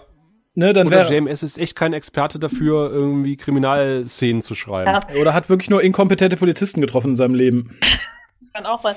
Das mag sein, da kommen wir später zu. Aber dementsprechend fand ich auch dieses eine Quote in dieser Szene, ähm, da bin ich wenigstens Best Man at Anything oder Best at Anything. Nachdem er gefragt wurde, ob er Best Man werden möchte. Ja, äh, ver verblüffend ehrlich. Ja, Selbsterkenntnis ist der erste Schritt, ne? Aber ich finde es auch ein bisschen komisch, dass die beiden dann wirklich ihre Verlobung genau mit Susan und Garibaldi feiern. Und ich glaube, es ist auch noch, ist das schon Silvester, der Tag? Nee, Noch das ist nicht, noch ne? davor, aber die haben sonst keine Freunde. Nee, ich wollte das grad ist sagen. das, was Raphael auch gerade sagen wollte. Na geht. Das sagen sie ja auch. Also sie sagt ja auch, äh, Susan, du bist die einzige Frau, die ich kenne auf der Station. Du musst jetzt meine Trauzeugin werden. Da sind eine Viertelmillion Menschen und Außerirdische auf dieser Station und sie kennt nur Susan als einzige Frau. Sie ist ja nicht die ganze Zeit da, oder? Also, Sie wird Ist doch sie Leute auf ihrem Schiff haben. Aber Oder ist vielleicht sie nur einfach nicht gut an Socializing? Wahrscheinlich. Wahrscheinlich äh, kann sie ihre Kollegen alle nicht leiden, hat Stress auf der Arbeit und auf Station hängt sie dann immer bei, bei Sinclair romantisch beim Fernsehgucken rum. und da bleibt dann einfach nichts anderes übrig, außer die Kollegen ihres zukünftigen Die Ehemannes zu musste ihn fragen. praktisch heiraten, ja? Ja, natürlich. Ja, dann. Ich finde es aber auch, äh, ich weiß nicht, ob es ein Kompliment ist, weil bisher hatte ich nicht das Gefühl, dass Susan so viel mit ihr zu tun hatte. Wenn von einem Arbeitskollegen von mir die zukünftige Frau auf mich zukäme und sagen würde, na, möchtest du Trauzeuge sein? Sonst kenne ich ja keinen. Ich weiß nicht, ob ich mich da so geschmeichelt fühlen würde oder nicht. Ich finde übrigens, dass Susan auch schon wieder ähm, über alle Maßen aufgebrezelt ist zu dieser Gelegenheit. Yep. Und diese Oh ja. komische Kräuseldauerwelle finde ich Ja. schwierig. Das Kleid finde ich aber sehr hübsch, muss Schwierig. ich sagen. Ja, Ja. da habe ich mir beides aufgeschrieben. Das schöne blaue Kleid und die schreckliche Frisur. Ja, Blau? blau, ja. Ist Auf es? meinem Fernseher war es blau. blau. Ja. Ich, ich, ich fand, es hatte so einen lila Stich, aber gut. Das ist das neue äh, schwarz-weiß oder gold-gelb äh, Kleid. Lila oder blau? Ich, ich fand, wie gesagt, das war lila stichig, aber das, äh, Nee, Susan wird immer in blaue Kleider gesteckt, also so ultramarin. Auch ähm, sie hat einmal ein sehr schönes Nachthemd an, auch in dunkelblau. Uh. wann, wo, in welcher Folge? Ich kann das gerne gleich mal raussuchen. Sie hat auch mal diese, diese tolle Weste angehabt, als der Rabbi zu Besuch kam. Dass der, Aus Linnen. Ich habe mir mal dieses Nachthemd tatsächlich Ja. mal gekauft, aber gut. das ist schon lange her. als sie noch Klamotten getragen Genau. Äh, auf jeden Fall diese Romantik, äh, romantische Viersamkeit äh, währt nicht lange, denn es kommt ein Anruf und Garibaldi kriegt mitgeteilt, dass Devereux und seine Mann aus dem Knast getürmt sind und er äh, reicht uns noch die Information nach, dass äh, er eine Waffe bei sich trug, die nicht markiert ist, äh, was ein Zeichen dafür ist, dass er für eine Regierungsorganisation arbeitet. was ich sehr ungeschickt finde, äh, Ja. weil wenn der undercover ist, warum hat er so eine Waffe? Da braucht er der Böse nur mal eben die Waffe angucken und sagen, Moment, da ist ja gar keine Registrierung drauf, du arbeitest doch für die Regierung. Ich finde, es ist denkbar dumm. Hm, Wobei die Vielleicht hat er Registrierung damit- ist ja wohl innen drin irgendwie, oder? Ja, selbst da, ne, bei der Pokernacht durch Zecht oder so. Also irgendeine Möglichkeit gibt's immer. Ich würde, wenn ich undercover unterwegs bin, auch Ja. nicht meine Marke in die Innentasche meines äh, Rever äh, meiner Jacke stecken und sage, ah, da guckt ja eh keiner rein. Garibaldi wird es tun. ja, eben. Darum würde ich es nicht tun. Ich finde es halt denkbar dumm, jemand undercover mit irgendeiner Möglichkeit der Identifizierung loszuschicken. Und in dem Fall ist keine Identifizierung eine Identifizierung.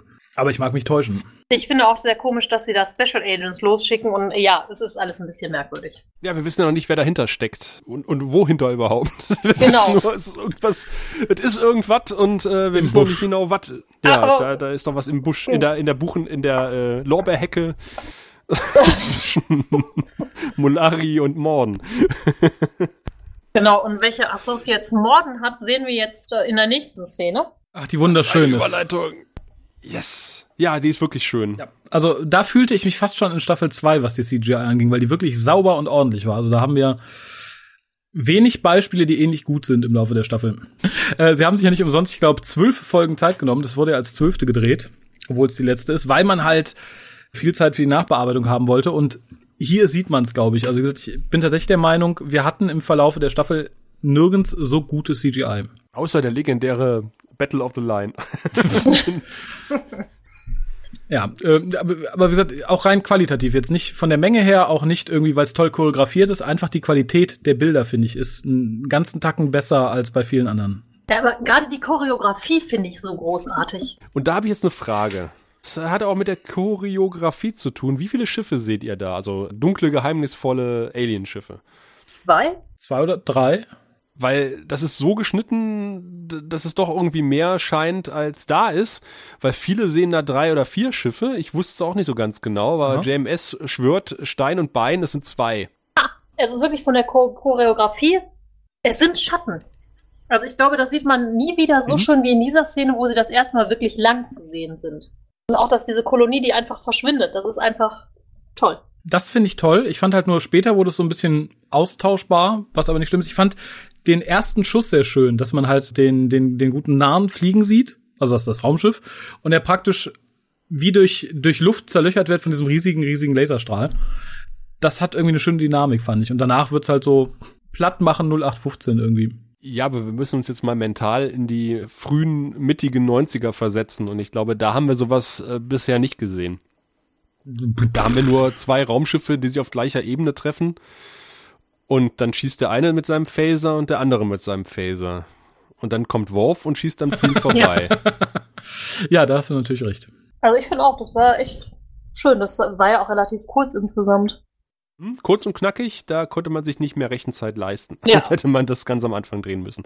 Aber ich finde, das reicht auch. Also ähm, man kriegt schon Eindruck davon, dass da irgendwie eine Macht aufgetaucht ist, die äh, ja eine ganze Menge Feuerkraft hat und ein ernstzunehmender Spieler ist auf dem Feld. Weil von diesen Außenposten halt nichts übrig bleibt. Außer ein paar Knochen- und Staubfragmente. Der arme Quadrat, die Zehntausende von Nahen. Die nächste Szene Ja, finden aber- wir jetzt, ja. Der arme Vizepräsident, äh, liebe Mary. Genau, der ja, hat eine meine, virale sind- Infektion. Ja, ganz Ja. traurig. Da muss er weg. Also, äh, also vom Schiff meine ich, Ja. runter. Ja. Und ich finde, diese Szene ist so nett einfach so da eingefügt. Also man übersieht sie, wenn man nicht weiß, was noch kommt. Mhm. Man hat ja nur Susan, die Dingen- da so rumlümmelt auf der äh, Ja. Kommando. Alleine, wieder umgezogen, nicht mehr im blauen Aber und Kleid, die Haare lümmelt sind sie wieder jetzt. richtig, die Haare sind wieder richtig.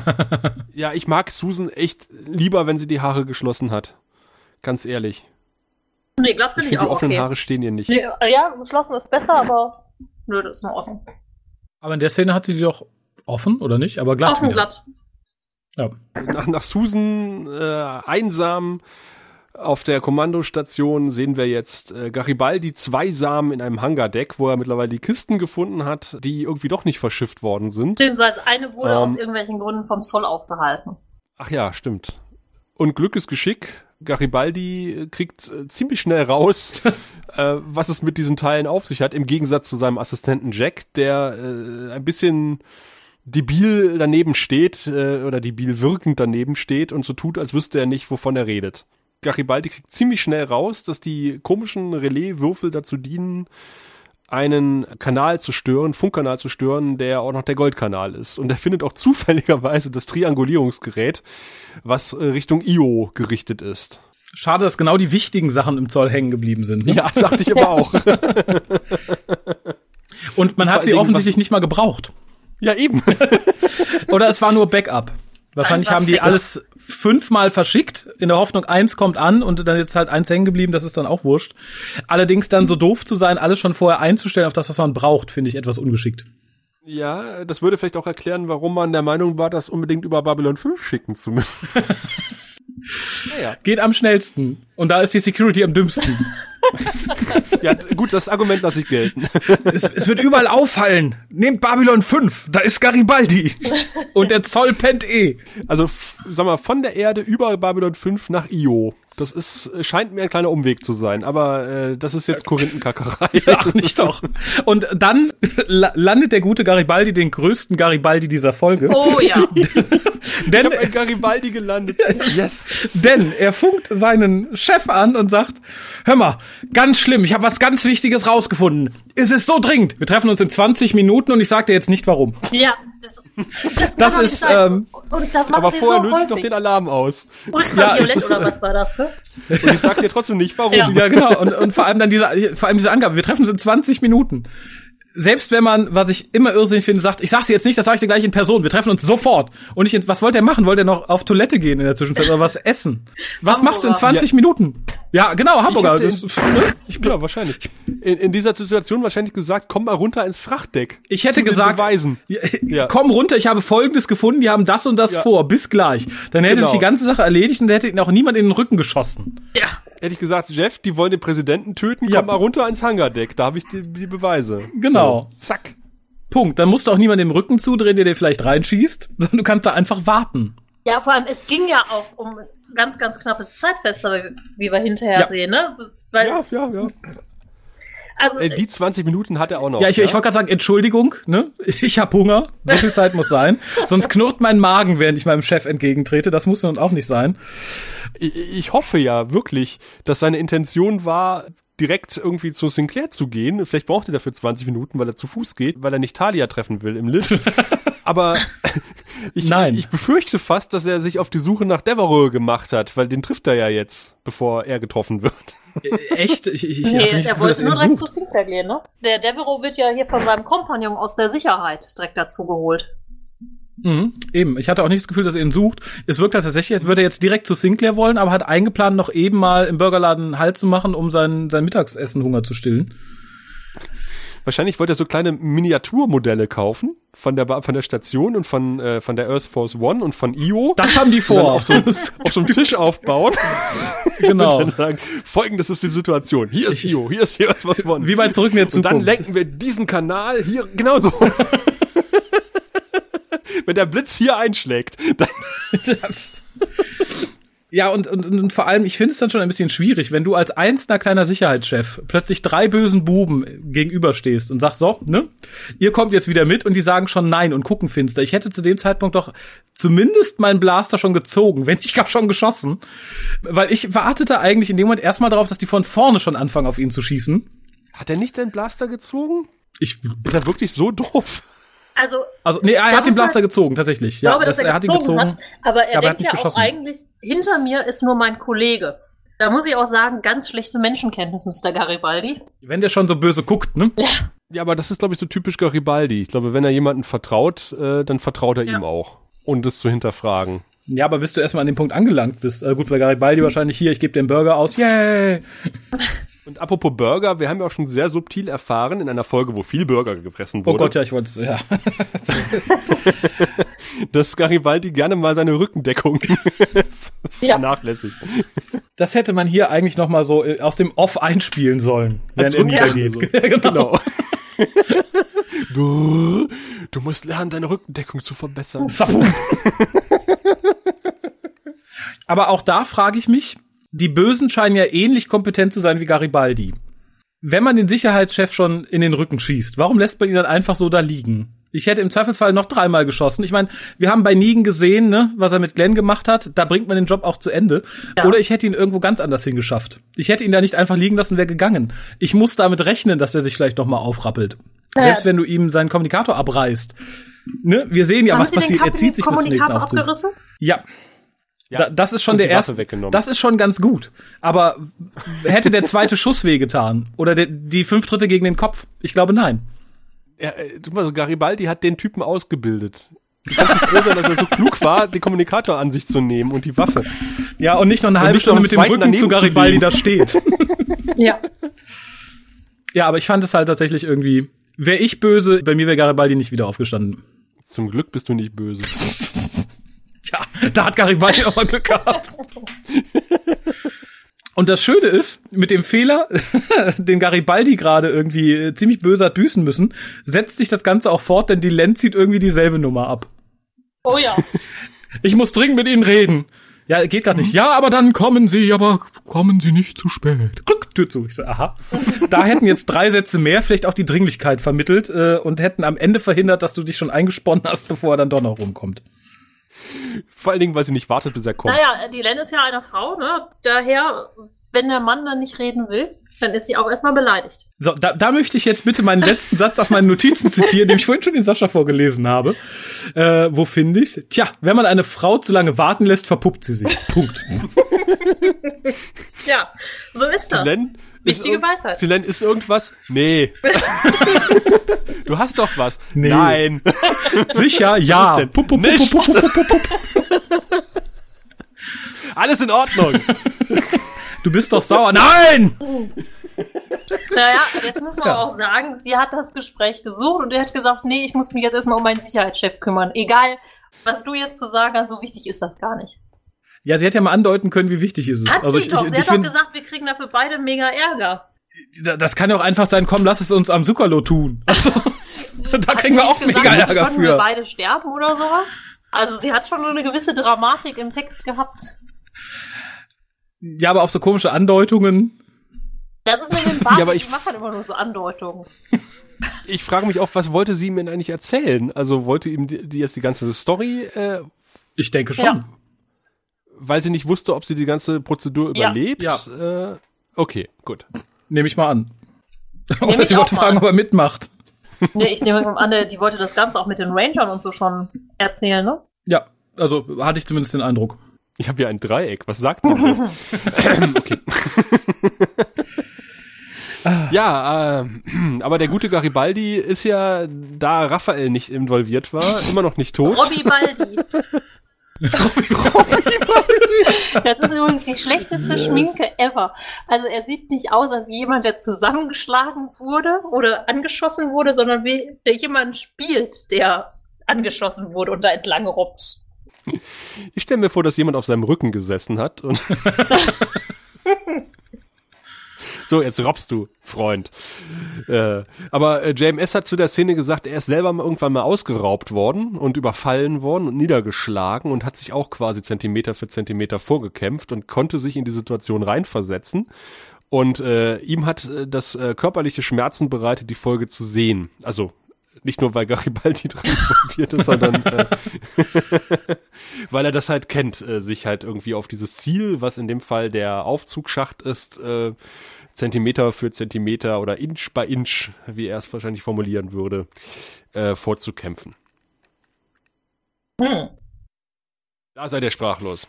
Ja, der gute Hätt- Jerry ihr Doyle konnte das erst Jahre später nachvollziehen. Ne? Ja, in Düsseldorf. In Düsseldorf, genau. Äh, und im Audiokommentar habe ich mich ein bisschen irgendwie gedrückt. Ich dachte, die Folge guckst du nicht zweimal und schon gar nicht, wenn dir irgendwie 45 Minuten JMS am Ohr kaut.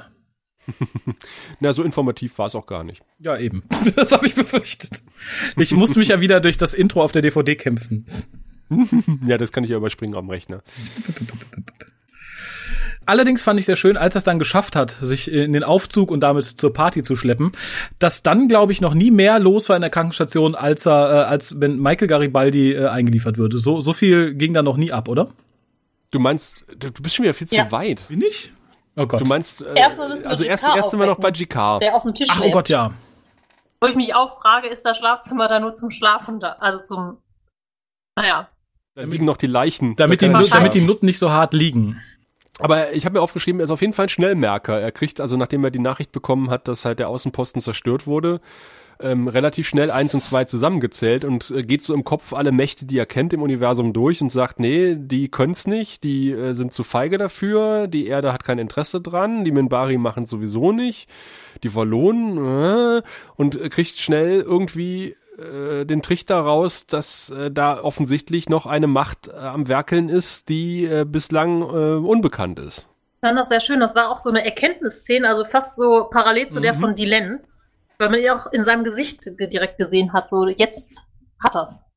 Heureka. Ja. Wieder Andrea Katsoulas, Andreas Katsoulas, toller Schauspieler. Muss man immer Und wieder auch feststellen. wieder großartiger Dialog mit dieser ähm, Great Hand reached out of the space of space. Hat mich ein bisschen an äh, später erste Staffel, übrigens auch Finale erste Staffel äh, TNG erinnert. In der neutralen Zone, als hätte ein großer Staubsauger die Station einfach ins Weltall gesaugt. Ich, ähm, äh, nein. Hä? Da sind in, innerhalb der neutralen Zone irgendwie diverse Außenposten verschwunden, wie Ach von ja, ach Geisterhand. ja, ach ja, ach ja, genau. äh, äh, was ja später nochmal zur Sprache kommt mit den Borg. Also eigentlich, äh, wenn man sich die beiden Szenen anguckt, wo, wo die Enterprise auf die Borg-Hinterlassenschaften trifft, also auf Planeten, wo die Borg mal gewesen sind, ist fast der gleiche Dialog. Nämlich, äh, als hätte eine große Hand sie da irgendwie rausgesaugt oder sowas. Und äh, es deutet viel darauf hin, dass ursprünglich mal geplant war, die Borg Ende erste Staffel TNG einzuführen. Da, da, da. Mein Interesse Man an TNG außer. ist ja irgendwie. Vor allem an der ersten Staffel TNG ist das Interesse Ja. relativ gering. Da guckt man sich lieber die erste Staffel Babylon 5 an. Auf jeden Fall. denn, äh, denn jetzt äh, hat der gute Garibaldi den Lift erreicht und fährt, sprengt quasi eine Die Silvesterparty, 90er in der Silvesterparty. gerade runtergezählt wird. Und ich habe mir aufgeschrieben, also erstmal ist dieser Countdown gerade und dann geht dieser Typ mit diesem Bienenkorb auf den Kopf. Also was, was um alles in der Welt hat der auf dem Kopf? Oder? Seine Haustiere. Dieser Hut? Die haben die dieser, ganze Stadt voll komische Hüte auf. Ja, aber ich, ich aber das kulminiert in diesem Kopf, in dieser Kopfbedeckung. ja, ich, ich glaube auch, das ist ursprünglich kein Hut. Ich kenne sowas als Körbe, in denen man Obst lagert tatsächlich. Äh, Ach, du- die sind aus so einem dicken Bast, die normal drehst du um und tu Obst rein.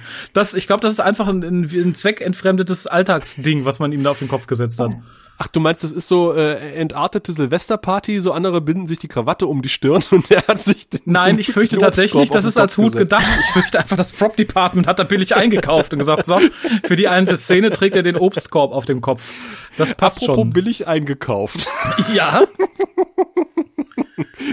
Seine Begleitung entdeckt ja den äh, sterbenden äh, Garibaldi im Aufzug Und findet ihn sehr hässlich, offensichtlich.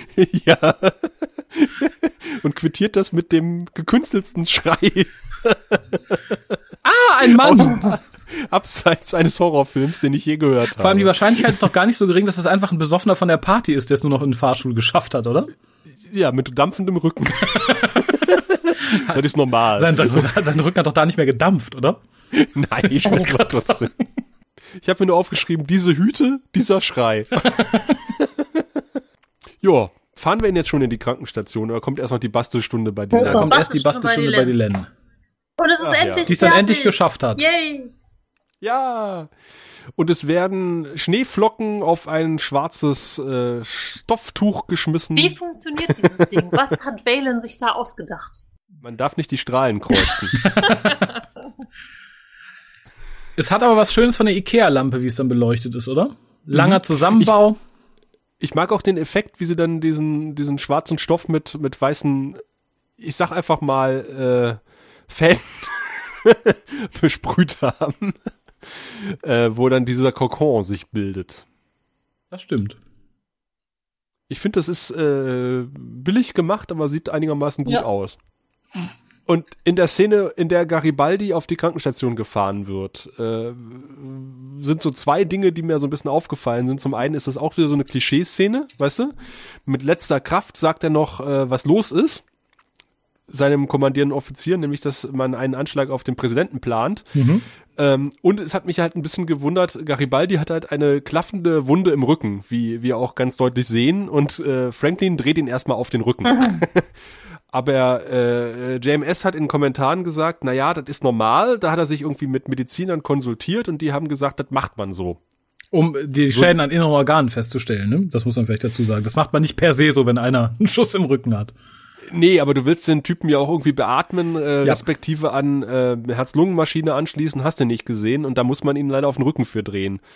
Wahrscheinlich hat er das irgendwie äh, kau- kau- kau- kauterisiert, wieder, oder wie das heißt, ja, dass da nichts mehr raussuppt und dann konnte man ihn auf den Rücken drehen. Macht ihn dicht und dreht ihn um. Ja. nee, was? Habt ihr mich falsch verstanden? Ja, aber ich, ich finde tatsächlich ähnlich wie äh, zu Recht beklagt wurde, dass der gute Garibaldi sich nur nach unten auf den Weg macht, wenn es um seine Belange geht, ist auch diesmal nur auf der Krankenstation so richtig viel los, weil einer aus der Führungsriege da irgendwie plattgeschossen wurde. Ansonsten habe ich die ganze Staffel lang nie so viel Gewesen auf der Krankenstation gesehen. Nie. Hm, das stimmt, um einen Patienten jedenfalls. Ja. Selbst der VIP-Patient bei Angriff der Aliens. Ja, Schlussfolge, da hatte man noch ein paar Statisten zu verbraten. Ja. Aber jetzt denkt man Oder ja Garibaldi hat eine gute private Auch Krankenversicherung. das kann sein. Ne, das kann sein. Jetzt denkt mal eigentlich, wo äh, in, die, in jeder normalen Serie, wenn gesagt wird, sie planen ein Attentat auf den Präsidenten und es ist irgendwie so zwei Drittel der Folge rum, würde man ja bis dato, glaube ich, annehmen, dass äh, im letzten Moment der Anschlag vereitelt wird. Mhm. Nicht bei Babylon 5. Und ist das krass? Nächste Szene, Sinclair versucht verzweifelt Kontakt zur Erde aufzunehmen und zu Io und zur, zur Earth Force One und das Ding explodiert. Ja. Und äh, total krass epische Musik.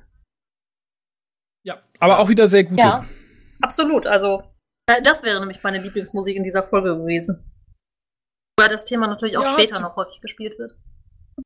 Ja, kommt, Das stimmt. kommt bei mir auch knapp, knapp nacheinander. Äh, Was mich allerdings ein bisschen stört, aber vielleicht bin ich da zu wenig empathisch oder zu wenig national, dass alle wie am Boden zerstört sind, weil gerade der Das Präsident umgebracht ich wurde, finde ich so ein bisschen. Auch aufgeschrieben. Also, Ähm, das fand ich ein bisschen hart. Das war mir zu amerikanisch in dem Moment. Da dachte ich, ja, ne, da sind wir fast bei 24, wo viele ihr Leben geben für den Präsidenten und hier sind alle am Boden. Das fand ich ein bisschen. Natürlich, ne, wir haben schon viel Unglück die Staffel gesehen und da wirkten die da oben nicht so devastated und nicht so hart getroffen. Das fand ich schon ein bisschen ja, too ich much. glaube, da muss man auch Amerikaner sein, um das nachempfinden zu können.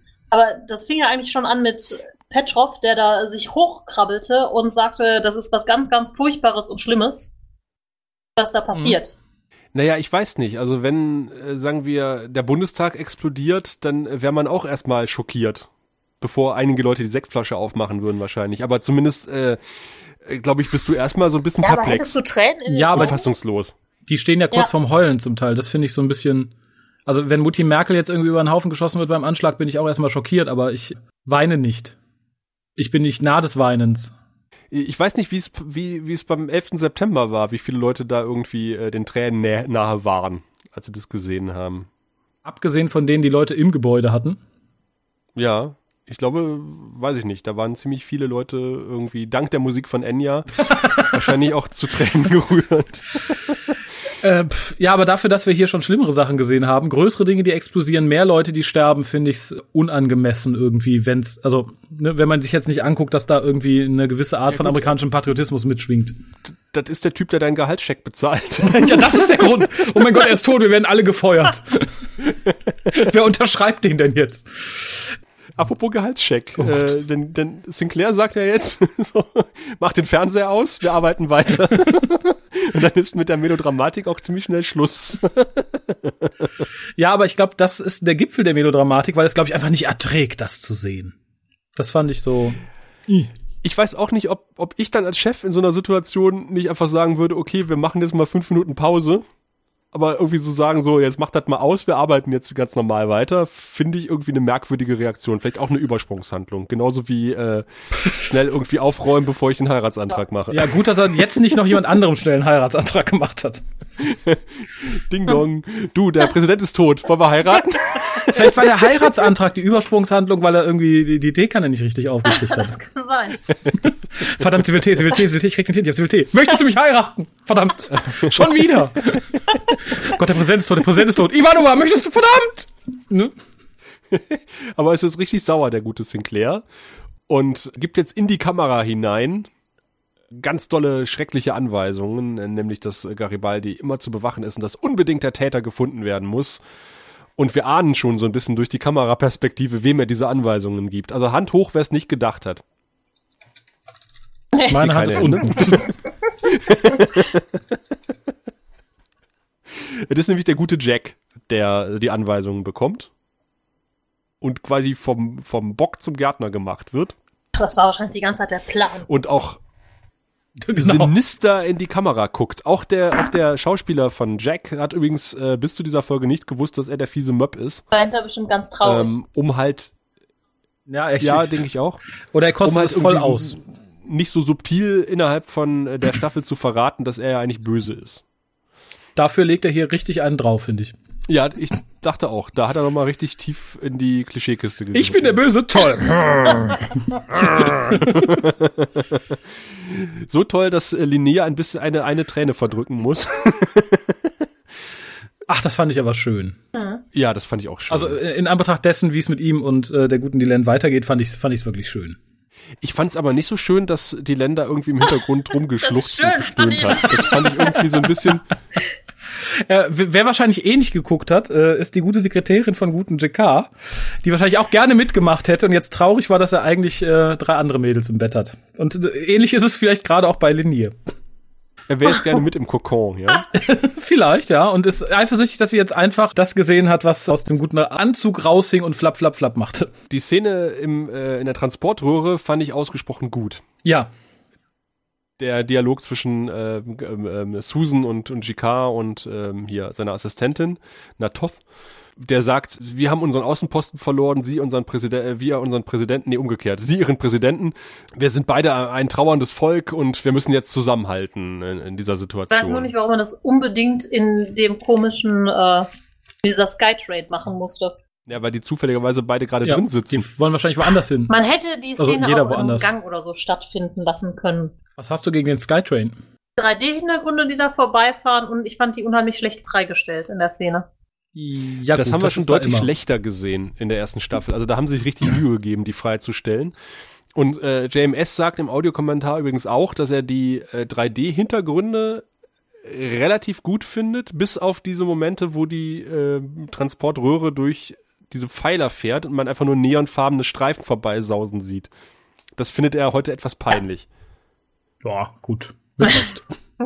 Ja, aber insgesamt eine schöne Szene. Ich äh, bin mir noch nicht sicher, ob man da immer, ob die Skytrain da einfach so der Ort der Wahl war. Aber gut, vielleicht wollte das 3D-Department noch was anderes machen, außer Schattenschiff. Vielleicht hatte man die Bank schon abgebaut im Gang und man wollte die Leute relax sitzen lassen. Ja, man hätte sich ja auch auf den einen Stuhl im Heckenlabyrinth setzen können. Und Reise nach Jerusalem Spiel. da lungert ja dieser blöde Centauri rum die ganze Zeit. Das geht ja nicht. Man hätte natürlich auch schön überblenden können, das Gespräch zwischen den dreien. Auf der einen Seite der Hecke und auf der anderen Seite stehen dann London und Mr. Morden und beratschlagen den Rest, was dann die nächste Szene wäre, die auch wieder ausgesprochen gut ist. Ja, mit Londos Gewissensbissen. Weil das zeigt, ich genau, ich wollte gerade sagen, Londo zeigt nämlich da, dass er ein Gewissen hat und dass ihn das eigentlich äh, ziemlich, äh, ziemlich angreift, was da passiert ist, weil er damit eigentlich nicht gerechnet hatte. Ja, aber womit hat er gerechnet, um Himmels Willen? Das sagt er ja relativ eindeutig. Ich weiß nicht, ob es zum Selbstschutz ist, ob er insgeheim irgendwie gedacht hat, okay, ich nehme alles in Kauf und dann aber selber überrascht war, weil er, er rechtfertigt. Er sagt ja, ich dachte, sie finden irgendeine andere Lösung, eine politische oder dass sie unsere Schiffe schützen oder so. Ich persönlich denke, es ist eine Schutzbehauptung. Ja, die, die Centauri haben noch nicht mal Schiffe dahin geschickt. Also welche Schiffe soll er schützen und wie soll die politische Lösung aussehen? Also ich, ich finde, das hätte ihm schon relativ klar ja, sein ich glaube können. aber nicht, dass er darüber nachgedacht hat so richtig. Ne? Er hat wahrscheinlich gedacht, naja, da, da passiert dann irgendwas, vielleicht wird eine Bombe irgendwie irgendwie ja, also ich glaube, er hat nicht mit den 10.000 Toten Also, dass da alles ausradiert ist, ist ja schon. Ja, gut, da gebe ich euch recht. Das ist wahrscheinlich eher ungewöhnlich, weil, weil er auch nicht genau weiß, welche Macht irgendwie seine, also Mordens äh, Verbündete da eigentlich haben. Ja, ich glaube, er hat nicht mit der Heftigkeit gerechnet. Also ich glaube, ähnlich wie er ihn ja nur erlebt als jemand, der viel redet und Sachen ne, arrangiert, äh, hat er, glaube ich, nicht mehr recht, dass da Schiffe auftauchen und das Ganze ins Jenseits blasen, komplett mit aller, mit der ganzen Besatzung. Ja, aber er muss doch mitbekommen haben, dass das Auge von einem Schiff kam, was irgendwie auch mysteriös. Ja, das ist aber ein ist. Schiff und nicht kein kompletter Stützpunkt ja. mit zehntausenden Namen, ne? Ja, gut, das stimmt auch wieder. Andere Hausnummer. Ja, gut, da hätten wir auch mit einer Bombe. Ja, stimmt, stimmt. Habt ihr recht. Ah, das höre ich gern. ich möchte kurz etwas aufgreifen, was mir vor, oh Gott, in, irgendein, in irgendeiner Folge mal vor langer Zeit aufgefallen ist und es hat es auch in die Shownotes geschafft. Das sind die abgeklebten Monitorwinkel. Die sind hier wieder, die sind hier wieder da. Man hat sich aber entschieden, sie nicht ganz so hässlich lumpig abzukleben wie in der Folge davor, sondern schön stylisch in Rot und Grün. Als könnte man abstimmen, ob das Gespräch gut oder schlecht war, wenn man damit fertig ist. ja, da wüsste ich, welchen Knopf der gute Sinclair drückt in dem Fall. Rot, rot, rot, rot, rot. Ja, es wird ihm immer nicht geglaubt. Ja, irgendeine Senatorin, die wir zuvor nie gesehen haben und auch nie wieder sehen werden. Also nicht mal Senator Hidoshi, sondern irgendwie wahrscheinlich seine Aushilfssenatorin, äh, die vor einem billigen Bücherregal steht. das sagt, das ist uns egal, was, was da euer Sicherheitschef rausgefunden hat, denn äh, das würde nur Verwirrung stiften und die äh, ja, Verdächtigungen behalten sie mal schön für sich. Da gehen wir auch nicht nach naja, den Vorwürfen. Sie hat ja auch gar nicht so unrecht, wenn sie sagt, so, was soll ihr Sicherheitschef denn rausgefunden haben, was unsere Top-Agenten nicht rausfinden? sie kennt Garibaldi, ja, ne? ja, vermutlich. Vielleicht wollte er bei ihr mal landen früher und hat den Fahrstuhl getroffen, meinst du? Genau. Kann aber auch ein Zeichen sein, dass da irgendwas hinterm Busch ist oder im Busch ist auf höchsten Ebenen. Meinst du? Ja. Ja, man weiß es nicht, man weiß es nicht, ne? Das wäre aber unwahrscheinlich, oder? Naja, es würde dazu passen, dass halt äh, Herr Devereux erschossen aufgefunden wird in Down Below. Herr Devereux in Down Below. Und dass seine Waffe nicht warm war. Genau, und die, ich habe mir aufgeschrieben, und seine Waffe war noch kalt. Ja. Das ist ein schöner Titel, ne? ja.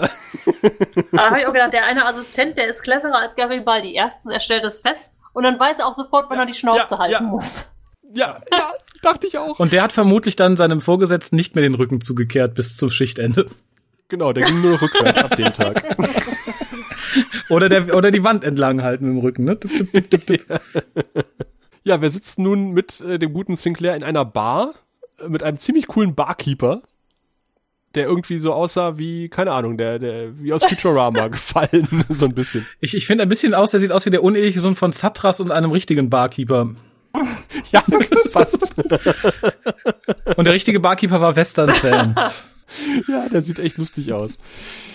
Ach ja, also Sinclair sitzt in einer Bar, in einer Bar und guckt sich einen Fernsehbericht an, Der guckt viel Fernsehen in dieser Folge, ne? Auf jeden Fall in dem Bericht wird die Vereidigung des Vizepräsidenten Clark, der merkwürdigerweise wieder gesundet ist, gezeigt. Und es ist, glaube ich, müßig zu erzählen, äh, worauf sich dieses Bild bezieht, oder? Das wisst ihr alle. Ja, natürlich. Kennedy. Ja, genau. Die Vereidigung. Vereidigung von, von, wie heißt der, Richard Johnson? Keine Ahnung. Ja. In dem, Der Typ, der nach Kennedy gekommen ist, jedenfalls, also sein Vizepräsident. ja. ja, ich finde, es ist aber auch nicht nur von, von dem Szenenbild an sich, sondern auch die Klamotten, die die Leute tragen. Ich finde, es ist sehr Ja. nah dran. Ja, die haben absichtlich äh, der Frau dieses Kleid, dieses äh, pinke Kleidchen übergezogen und haben ein Foto von der Vereidigung von Herrn Johnson am Set gehabt. Und es war der Jahrestag Oh. der Vereidigung an dem Drehtag. Ah, als hätten sie es drauf angelegt. Jam Ja. JMS plant langfristig, ne? Ja, Sehr langfristig. JMS hat gesagt, das war schon irgendwie ein komisches Gefühl beim Dreh. Aber Achso, ich okay. dachte beim Schießen. Naja. ähm, was ich in der Szene dann aber ganz niedlich fand, ist, dass der gute Wallone sich ein bisschen vorbei, äh, es wirkt, als würde er sich anschleichen, drängelt sich dann aber sehr untalentiert irgendwie am Commander vorbei. Wo ich dachte, aha, ja, dann hättest du dich auch gar nicht anschleichen brauchen, wenn du so ungeschickt hinter ihm vorbeifahren möchtest. Ja, du noch das nicht. Und es ist ein ungewöhnliches Bild, den guten Kosch mal so in einer Bar Ja. zu sehen. in der Bar zu sehen, genau. Kommt ein Wallone in eine Bar. Ja, vor allem, es ist halt in einer Bar und dann sagt er diese beiden, also zumindest diesen einen epischen Satz und dann diesen sehr ähm, einfachen. Welcher And ist so jetzt it welcher? begins. Das ist der Das ist der epische, der epische? uns dann auch noch verfolgt, glaube ich, für den Rest der Serie. Und dann You have forgotten something. Oh Gott, die Waschmaschine. Nein, der Tee. Ja, gut, dass er hier nicht wieder eine Übersprungshandlung vollführt und den guten Kosch heiraten möchte. Sollen wir dann heiraten? Ach, verdammt. Ich finde, er sieht aus, als hätte er die Stimmung, erneut Leute zum Heiraten aufzufordern. Ja, so ein bisschen. Lenier hätte bestimmt nicht Nein gesagt. Ich weiß auch nicht, warum er nicht bei seiner Verlobten sitzt in dem Moment. Wahrscheinlich, hatten, wahrscheinlich hatten sie Streit. Die hat gesagt, das war mein Lieblingspräsident, du bist schuld, du warst nicht schnell genug. Und er ist sich jetzt erstmal betrinken Die gegangen. sucht Freunde, damit Susan sein. ihre Trauzeugin werden muss. Habt ihr übrigens gemerkt, wie, wie doppeldeutig der Satz von Kosch ist? Welcher? Sie haben etwas vergessen, Nein, warum? weil Sinclair eine Gedächtnislücke hat. Ah, uh, ja. Ich, ich Ah. finde den, wenn ihr mal kurz auf Facebook gucken wollt, den Gesichtsausdruck von Sinclair ja ausgesprochen großartig. Ja, den habe ich hier auch. Sie haben etwas vergessen. ja. Der geht im Kopf durch. Ich glaube, das mache ich für die Shownotes. So, so, eine, so eine Gedankenblase, irgendwie Der Tee. Bügeleisen, Die Wäsche. Waschmaschine, Füße gewaschen. Ah, Frau, Verlobte schläft schon. Hm, hm, hm. die Len, pling. Aber er kommt zu spät. Ja. Und Len hat sich schon verpuppt. und sieht nur noch Lenier, der sie anglotzt, wie sie verpuppt da hängt. Ja. Das finde ich ein bisschen gruselig, muss ich sagen. Wenn ich mich verpuppen würde, ich würde nicht wollen, dass mein Sekretär mich die ganze Zeit anstarrt. Es geht. Also du, du, vielleicht möchtest du auch jemanden daneben sitzen haben, der eingreift, wenn irgendwie deine Lebenszeichen schwach werden. Der weiß doch noch nicht mal, was aus ihr wird und wie das vonstatten geht. Glaubst du, der greift ein? Keine Ahnung. Ich weiß halt auch nicht, wie das, mit- man weiß ja auch nicht, wie es mit den Lebenszeichen aussieht, ne? So mitten in der Metamorphose setzt kurz das Herz aus, Lenier reißt den Kokon auf, rausfällt so eine halb offene, blutige Dylan. Ich wollte nur helfen. Doof. Also, das hätte ich ihm ja mal tunlichst verboten. Hm. Sie hätte auch Garibaldi fragen können, ob er sie bewacht. Dylan ist tot. Da habe ich meine besten Männer geschickt. Mich. Äh. Ach, die gute Natos kommt auch ein bisschen spät. Ja, aber sagt Äh, zum Glück was. Genau, sie, sie sagt, äh, Herr Botschafter, und daraufhin geht der Monitor an und es kommt eine Videobotschaft von Jikar, der sagt, er macht sich auf die Suche nach der mysteriösen sechsten Kraft im Universum. Genau. Und es hätte sehr traurig enden können, hätte sie nicht ihren Namen gesagt, nicht Hallo gesagt, sondern wäre einfach schweigend durchs Quartier gegangen und wieder Ja. raus. Zumindest. Niemals hätte sie erfahren. Und ihr werden großartige Sätze entgangen wie Expect me when you see me. Toll. Ja, wie gesagt, Londo und Jikar sind, haben die besten Mono- und Dialoge in der kompletten Serie. Wie auch jetzt im Krankenbereich, wo nämlich Londo auch auf einmal auftaucht und sagt, er hat irgendwie äh, gerade nichts Besseres zu tun. Und äh, Garibaldi ist so das Nächste, was man so an einen Freund äh, nennen könnte und äh, er möchte gerne dabei sein. Ja. Fand ich schön. Sehr, sehr schön. Fand ich auch sehr schön und er quatscht auch nicht viel. Also das, was er sagt, hat Substanz und, äh, und rührt. Ja. Dass er ihn vermissen würde, ist schon. Ja. Also lässt auch wieder sehr tief blicken. Ich finde, alles, was Londo irgendwie in dieser Folge sagt, lässt sehr Mhm. tief blicken. Mhm, mhm. Durchweg. Und dann blenden wir um ins hässlichste Quartier auf Babylon 5. Nachdem wir diesen tollen Kameraschwenk Ja. auf den sinister guckenden Assistenten von, Ja. von Garibaldi haben. Der, der, der sich, der sich tatsächlich, glaube ich, in dem Moment denkt, ach, hätte ich bloß noch dreimal zugetreten. Ja. Hätte ich bloß zweimal geschossen. Verdammt. Nächste Mal. Wäre, hätte ich nicht von, hätte ich nicht von Garibaldi gelernt, dann wäre ich jetzt nicht in dieser blamablen Situation. Aber bei komischstem Raum stimme ich zu. Ja. A, frage ich mich, Ja. ob man sagen kann, ich hätte gern ein Zimmer auf Babylon 5. Können Sie es bitte schwarz streichen und mir nur einen Sessel reinstellen? Es soll so ein bisschen was Thronraummäßiges haben, aber sonst brauche ich nichts. Der Sessel Ja. sieht auch viel zu klein aus, ehrlich gesagt. Es, Das sieht so ein bisschen aus wie so ein halber Kinderstuhl. Und dann steht da noch ein Regal mit einer Ja, Aluminiumkiste und dieses drauf. kleine Tischchen, da ist vermutlich seine Wäsche drin. ja, und das glaube ich auch nichts Tischchen. draufsteht. Aber er thront da auf diesem billigen Nee, Stuhl, als wäre er König der Welt. Ja, ist er ja vielleicht auch. Ja. Ja, so fühlt er sich In zumindest. glaub seiner ich. Wahrnehmung. Aber äh, er scheint auch dann irgendwann der, der, der müffelndste König der Welt zu sein, weil offensichtlich hat er in dem Quartier nichts um sich um. Es, es sei denn, es ist alles in der Kiste. Ein Waschlappen, Das Wasser. ist äh, auf der anderen Ähm. Seite, da wo die Kamera steht. Das sind alles bunt und vollgestopft, vermutlich. Das ist nur die dunkle Ecke in diesem Apartment. Alle Möbel in eine Hälfte geschoben. Wahrscheinlich war das mal ein normaler Raum, den er angemietet hat. Die Schatten haben so ein bisschen Ja, umdekoriert für ihn. Wir mögen es so. Das ist unsere Ecke, hier bleiben wir. Da dürfen Sie sitzen, wir mit Ihnen reden. Der bunte Kram da hinten und die ganzen Waschlappen und Betten sind für Sie. Dankeschön. Genau. Wahrscheinlich bei denen Party den ganzen Tag. Und er sitzt da in einer dunklen Ecke, so wie bei ein verrücktes Paar oder so. Ja, aber äh, ich finde es tatsächlich irgendwie, es ist stylisch, aber es macht für mich so im Serienkontext keinen Sinn, warum der gute Mann in seiner dunklen Ecke in seinem Quartier sitzt. Es ist so, es sieht fast aus wie eine Gefängniszelle. Ja, weiß man's? Ob er in einer Gefängniszelle sitzt, meinst du, er hat das extra beantragt? Nein, weiß man, ob er. Ja, also Ach so, egal. richtig, äh, wie er mit den Schatten jetzt zusammenlebt oder was er da wirklich darf und so, das weiß man ja nicht, ne? Eben, das meinte ich damit. Danke, Mary. Ach so, ja, das stimmt. Und nachdem wir gesehen haben, wie JK das so handhabt mit der guten Nacht Hoff, wundert mich da auch gar nichts mehr. Also wenn der jetzt einfach irgendwie den Vorhang zuzieht und dann loslegt mit seinen Gespielinnen und die Schatten hüpfen drumrum. Es gab, es gab ein bisschen Diskussion, warum denn die Schatten ihn um Rat fragen, aber ich sehe das irgendwie gar nicht so. Also ich denke eher, dass die halt auf einer intellektuellen, komplett anderen Ebene schweben Ja. und halt mit einem Sterblichen halt reden müssen, um halt die Reaktion von Sterblichen beurteilen zu können. Ja, also ich Das denke So ich auch. verstehe ich das. Mhm. Okay. Toll. Sind wir alle d'accord? Ja. Ah, und dann kommt eine Szene, die könnte glattweg wieder auf einen neuen Heiratsantrag hinauslaufen. Oh ja. Sinclair sitzt da, guckt Fernsehen und guckt natürlich ganz furchtbar betrübt und traurig und seine F Verlobte auch, weil der Präsident tot ist und alle sind ganz furchtbar traurig und Ist ja nicht nur, weil der Präsident tot ist, sein bester Freund liegt ha- halbtot auf der Krankenstation. ach, äh, vor allem sein Best Man, jetzt können sie gar nicht heiraten. Ja. Obwohl, wenn sie irgendwen fragt, dann kann er auch noch irgendwen fragen. Ja, Ja. sein Assistenten da von Garibaldi oder so. Sie gucken mir zwar immer so ein bisschen arrogant und sinister, aber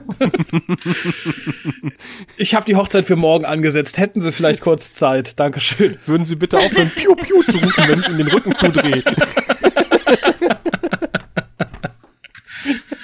Das ist nicht lustig.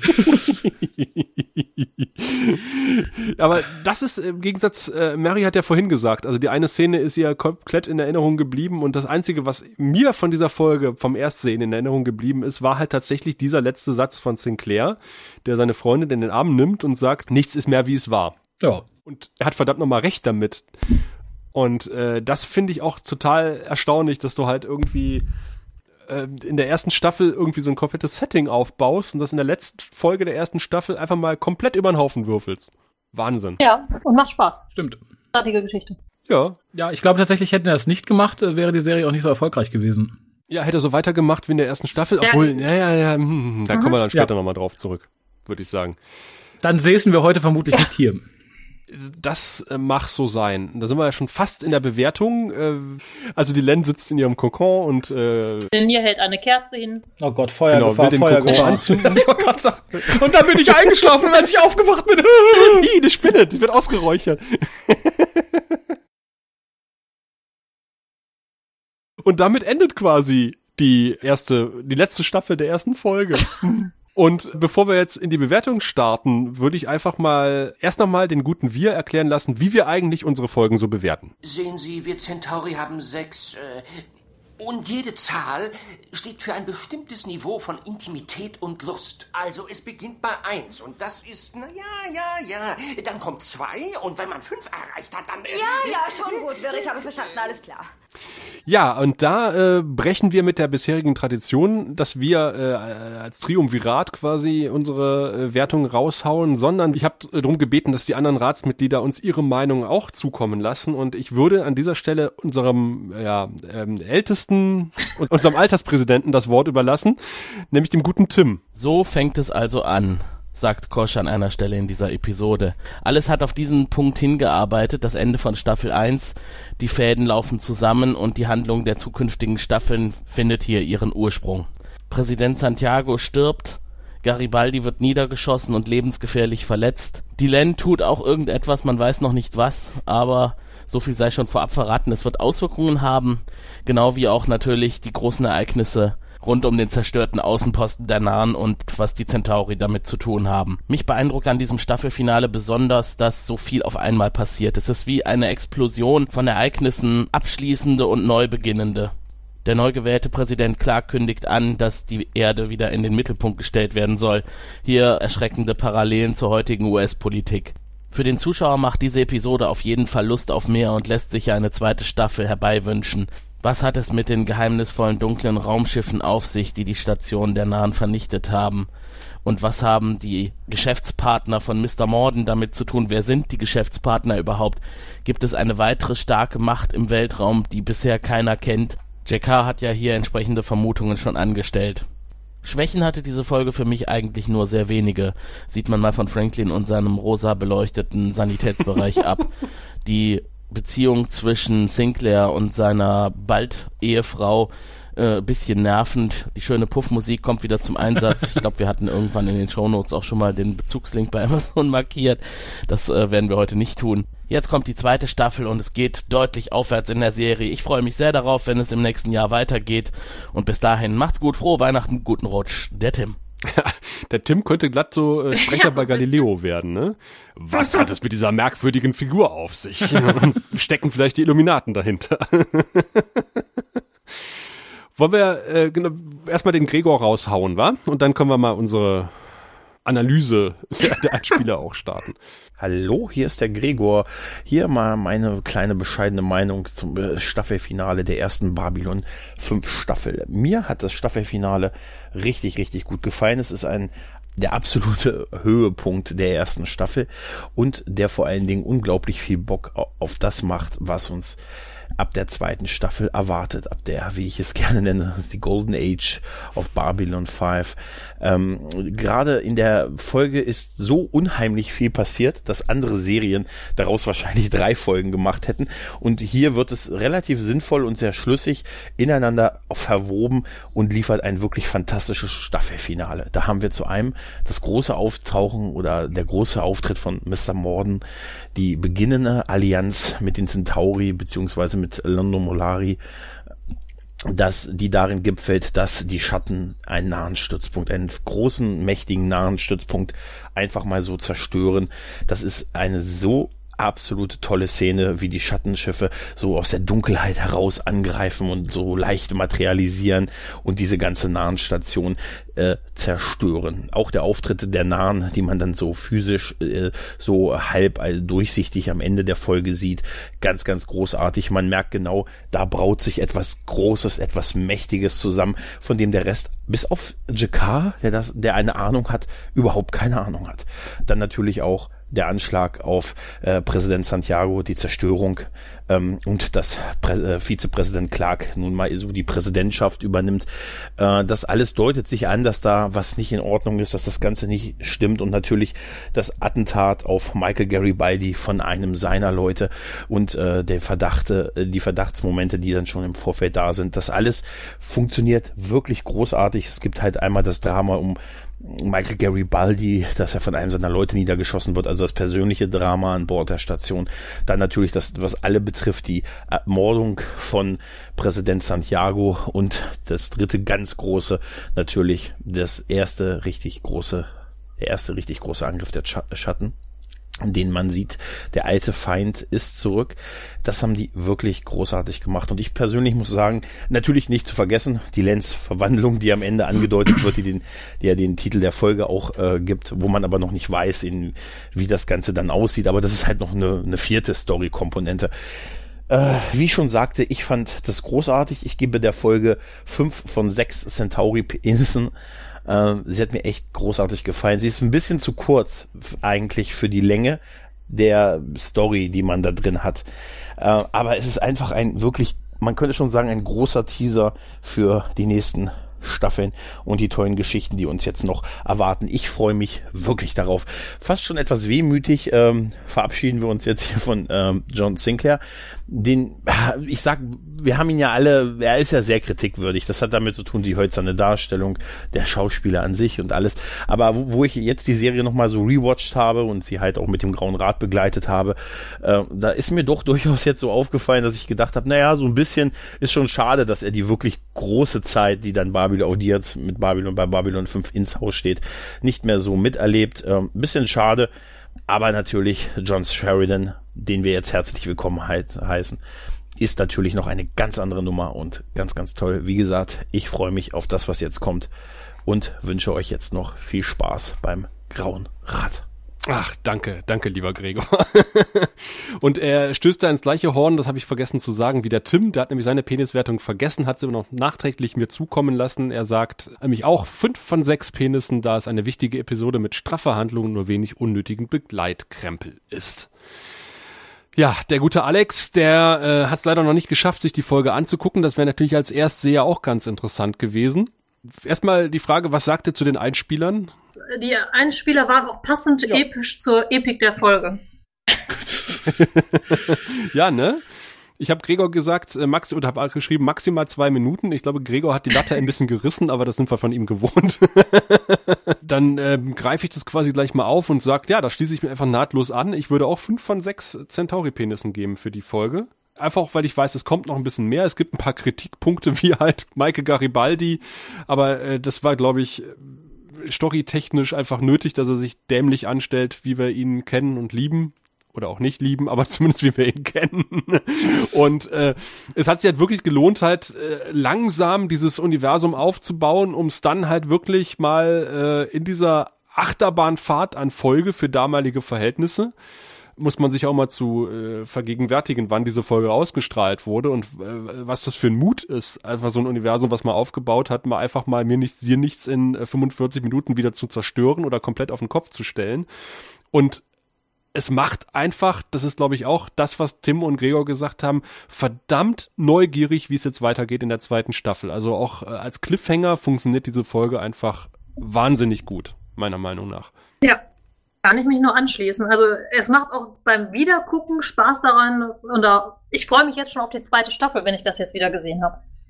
Und würde mich da auch den ähm, fünf Penissen anschließen. Das war kurz und knackig. ja, ich bin, ich bin auch mit Fünfen dabei, äh, komplett. Ich bin im Gegensatz zu, ich glaube, beide haben es irgendwie ein bisschen bemängelt. Äh, ich bin im Gegensatz zu beiden sehr froh, dass es nur eine Einzelfolge ist und nicht irgendwie auf eine Doppelfolge ausgewalzt wurde. Ich glaube, das hätte viel von dem Charme kaputt gemacht. Ich finde es halt sehr schön, dass sich hier sehr viel in sehr kurzer Zeit tut. Das finde ich wirkt realistischer, weil es auch für die Station selber und für die Beteiligten in sehr kurzer Zeit sehr viel ist, was da passiert. Und das wird, glaube ich, durch die, durch die Länge der Folge selbst gut transportiert. Ich glaube tatsächlich, dass es langatmig und teilweise sehr fies geworden wäre, wenn man das irgendwie zu zweimal 45 Minuten hätte irgendwie ausbreiten müssen. Mhm. Negativpunkt ist natürlich der gute Garibaldi. und die ein oder andere Schwäche, wie die mangelnde Romantik beim, beim Heiratsantrag. äh, aber ansonsten sehr zufrieden. Ich freue mich jetzt wirklich ganz, ganz, ganz, ganz doll auf die zweite Staffel. Mhm. Und das, und das muss ich, da muss ich dem guten Gregor auch zustimmen. Und das nicht, weil ich froh bin, dass wir den guten Commander Sinclair los sind. Da bin ich tatsächlich ein klein bisschen traurig drum, mhm. auch wenn ich weiß, wie es mit ihm weitergegangen wäre. Hätte ich auch nicht gedacht, dass, dass ich ihn vermissen würde. Aber Ich tue es hm. jetzt tatsächlich, wenn ich also hm, äh, das wird sich spätestens nach der dritten Folge nächste Staffel wieder geändert haben. Sag ich, yeah, er ist weg, wuhu. Äh, aber momentan denke ich, schade, dass er weg ist und ich finde tatsächlich ein bisschen schade, dass er nicht noch irgendwie eine schöne Abschlussszene so bekommen hat. Ich finde dieses alles ändert sich und in der nächsten Folge ist er weg. Finde ich Ja. ist so ein bisschen traurig, aber ähm, Es passt aber irgendwie. ja, irgendwie, aber es ist halt ein trauriges Passen. Aber ansonsten sehr zufrieden und ich glaube, wenn man an dem Punkt angelangt ist, sagt, bis hierhin hatte man Spaß und diese Folge macht einem Spaß, dann wird man die kommenden Staffeln noch sehr viel mehr Spaß haben. Mit uns gemeinsam auf jeden Fall. Äh, denn das neue Jahr bringt die neue Staffel. Das war ja nun das Ende der ersten Staffel. Äh, 2016 hat ja viele tolle Sachen gebracht. wir hoffen, es geht nahtlos im nächsten Jahr so weiter. Nein, es, wir hoffen, das nächste Jahr wird natürlich besser. Äh, und äh, danken auf jeden Fall dafür, dass ihr uns in diesem Jahr wirklich so toll unterstützt habt. Das war ja auch unser erstes Jahr quasi als Grauer Rat. Mir hat's unheimlich viel Spaß gemacht und äh, dank euch, also dank euch beiden natürlich und äh, quasi den anderen im Grauen Rat, aber natürlich auch euch, die ihr zuhört und die ihr äh, uns äh, wirklich mit Kommentaren und Feedback und äh, äh, anderen Sachen unterstützt, unter anderem natürlich auch bei Patreon. Und deswegen möchte ich die Gelegenheit auch mal äh, ergreifen am Schopfe sozusagen, um äh, Danke zu sagen für eure Unterstützung und lobend möchte ich da erwähnen. Den Erik Dietrich und den Frank B. Sehr lobend möchte ich den Sebastian Stehl erwähnen. Und besonders extra loben möchte ich den Olaf, den, äh, oh Gott, da müsstest du mir jetzt helfen, Mary, wenn ich es falsch ausspreche, Rafael Eduardo Wefers äh, Verastegui und den äh, Sascha Nikolaus, den Thomas Kittel, den äh, Martin Heine, den Stefan Müller, die uns bei Patreon wirklich äh, großartig unterstützen und äh, damit auch eine Live-Sendung möglich gemacht haben, die uns im neuen Jahr erwarten wird, denn wir hören uns natürlich im neuen Jahr wieder und wollen mit euch gemeinsam die erste Staffel auswerten. Und zwar am 8.1. ab, sagen wir, 20.30 Uhr ungefähr. Wir werden uns wahrscheinlich, wir drei werden uns, oder der Graue Rat wird sich etwas früher einfinden und gucken, ob die Technik funktioniert, aber rechnet mal so auf unserem Mixer-Kanal ab 2030 mit einer Live-Sendung des Grauen Rates, wo wir ein bisschen Resümee ziehen wollen zur ersten Staffel und uns natürlich auch freuen würden, wenn wir da eure Stimmen vernehmen könnten. Also ihr habt jetzt die Gelegenheit, ja, eine gute Woche ähm, uns Einspieler zu schicken mit eurer Meinung zur ersten Staffel und ja, vielleicht auch Erwartungen an die zweite Staffel. Würde uns wirklich interessieren, wie ihr das Ganze gesehen habt. Natürlich könnt ihr auch gerne Lob und Kritik am Grauen Rat loswerden. Wir hoffen natürlich äh, mehr Lob als Kritik. Und vielleicht finden wir sogar eine Möglichkeit, äh, euch wieder live in die Sendung zu schalten. Das ist allerdings noch ein bisschen äh, wackelig, deswegen geht mal lieber auf Nummer sicher und schickt uns ein paar Einspieler. Ja, und bleibt uns vor allen Dingen auch im neuen Jahr treu, äh, wenn es äh, dann wieder heißt, nachdem wir euch einen guten Rutsch gewünscht haben, natürlich, wenn es dann wieder heißt, der Graue Rat, der Deutsche Babylon 5 Podcast. Bis dahin. Du findest den Grauen Rat im Internet unter www.der-graue-rat.de, unter facebook.com slash grauerrat und at graurat bei Twitter. Nimm Kontakt mit uns auf unter goldkanal at der-graue-rat.de. Benutze das Plugin auf unserer Seite oder ruf uns einfach an unter 0355 547 8257.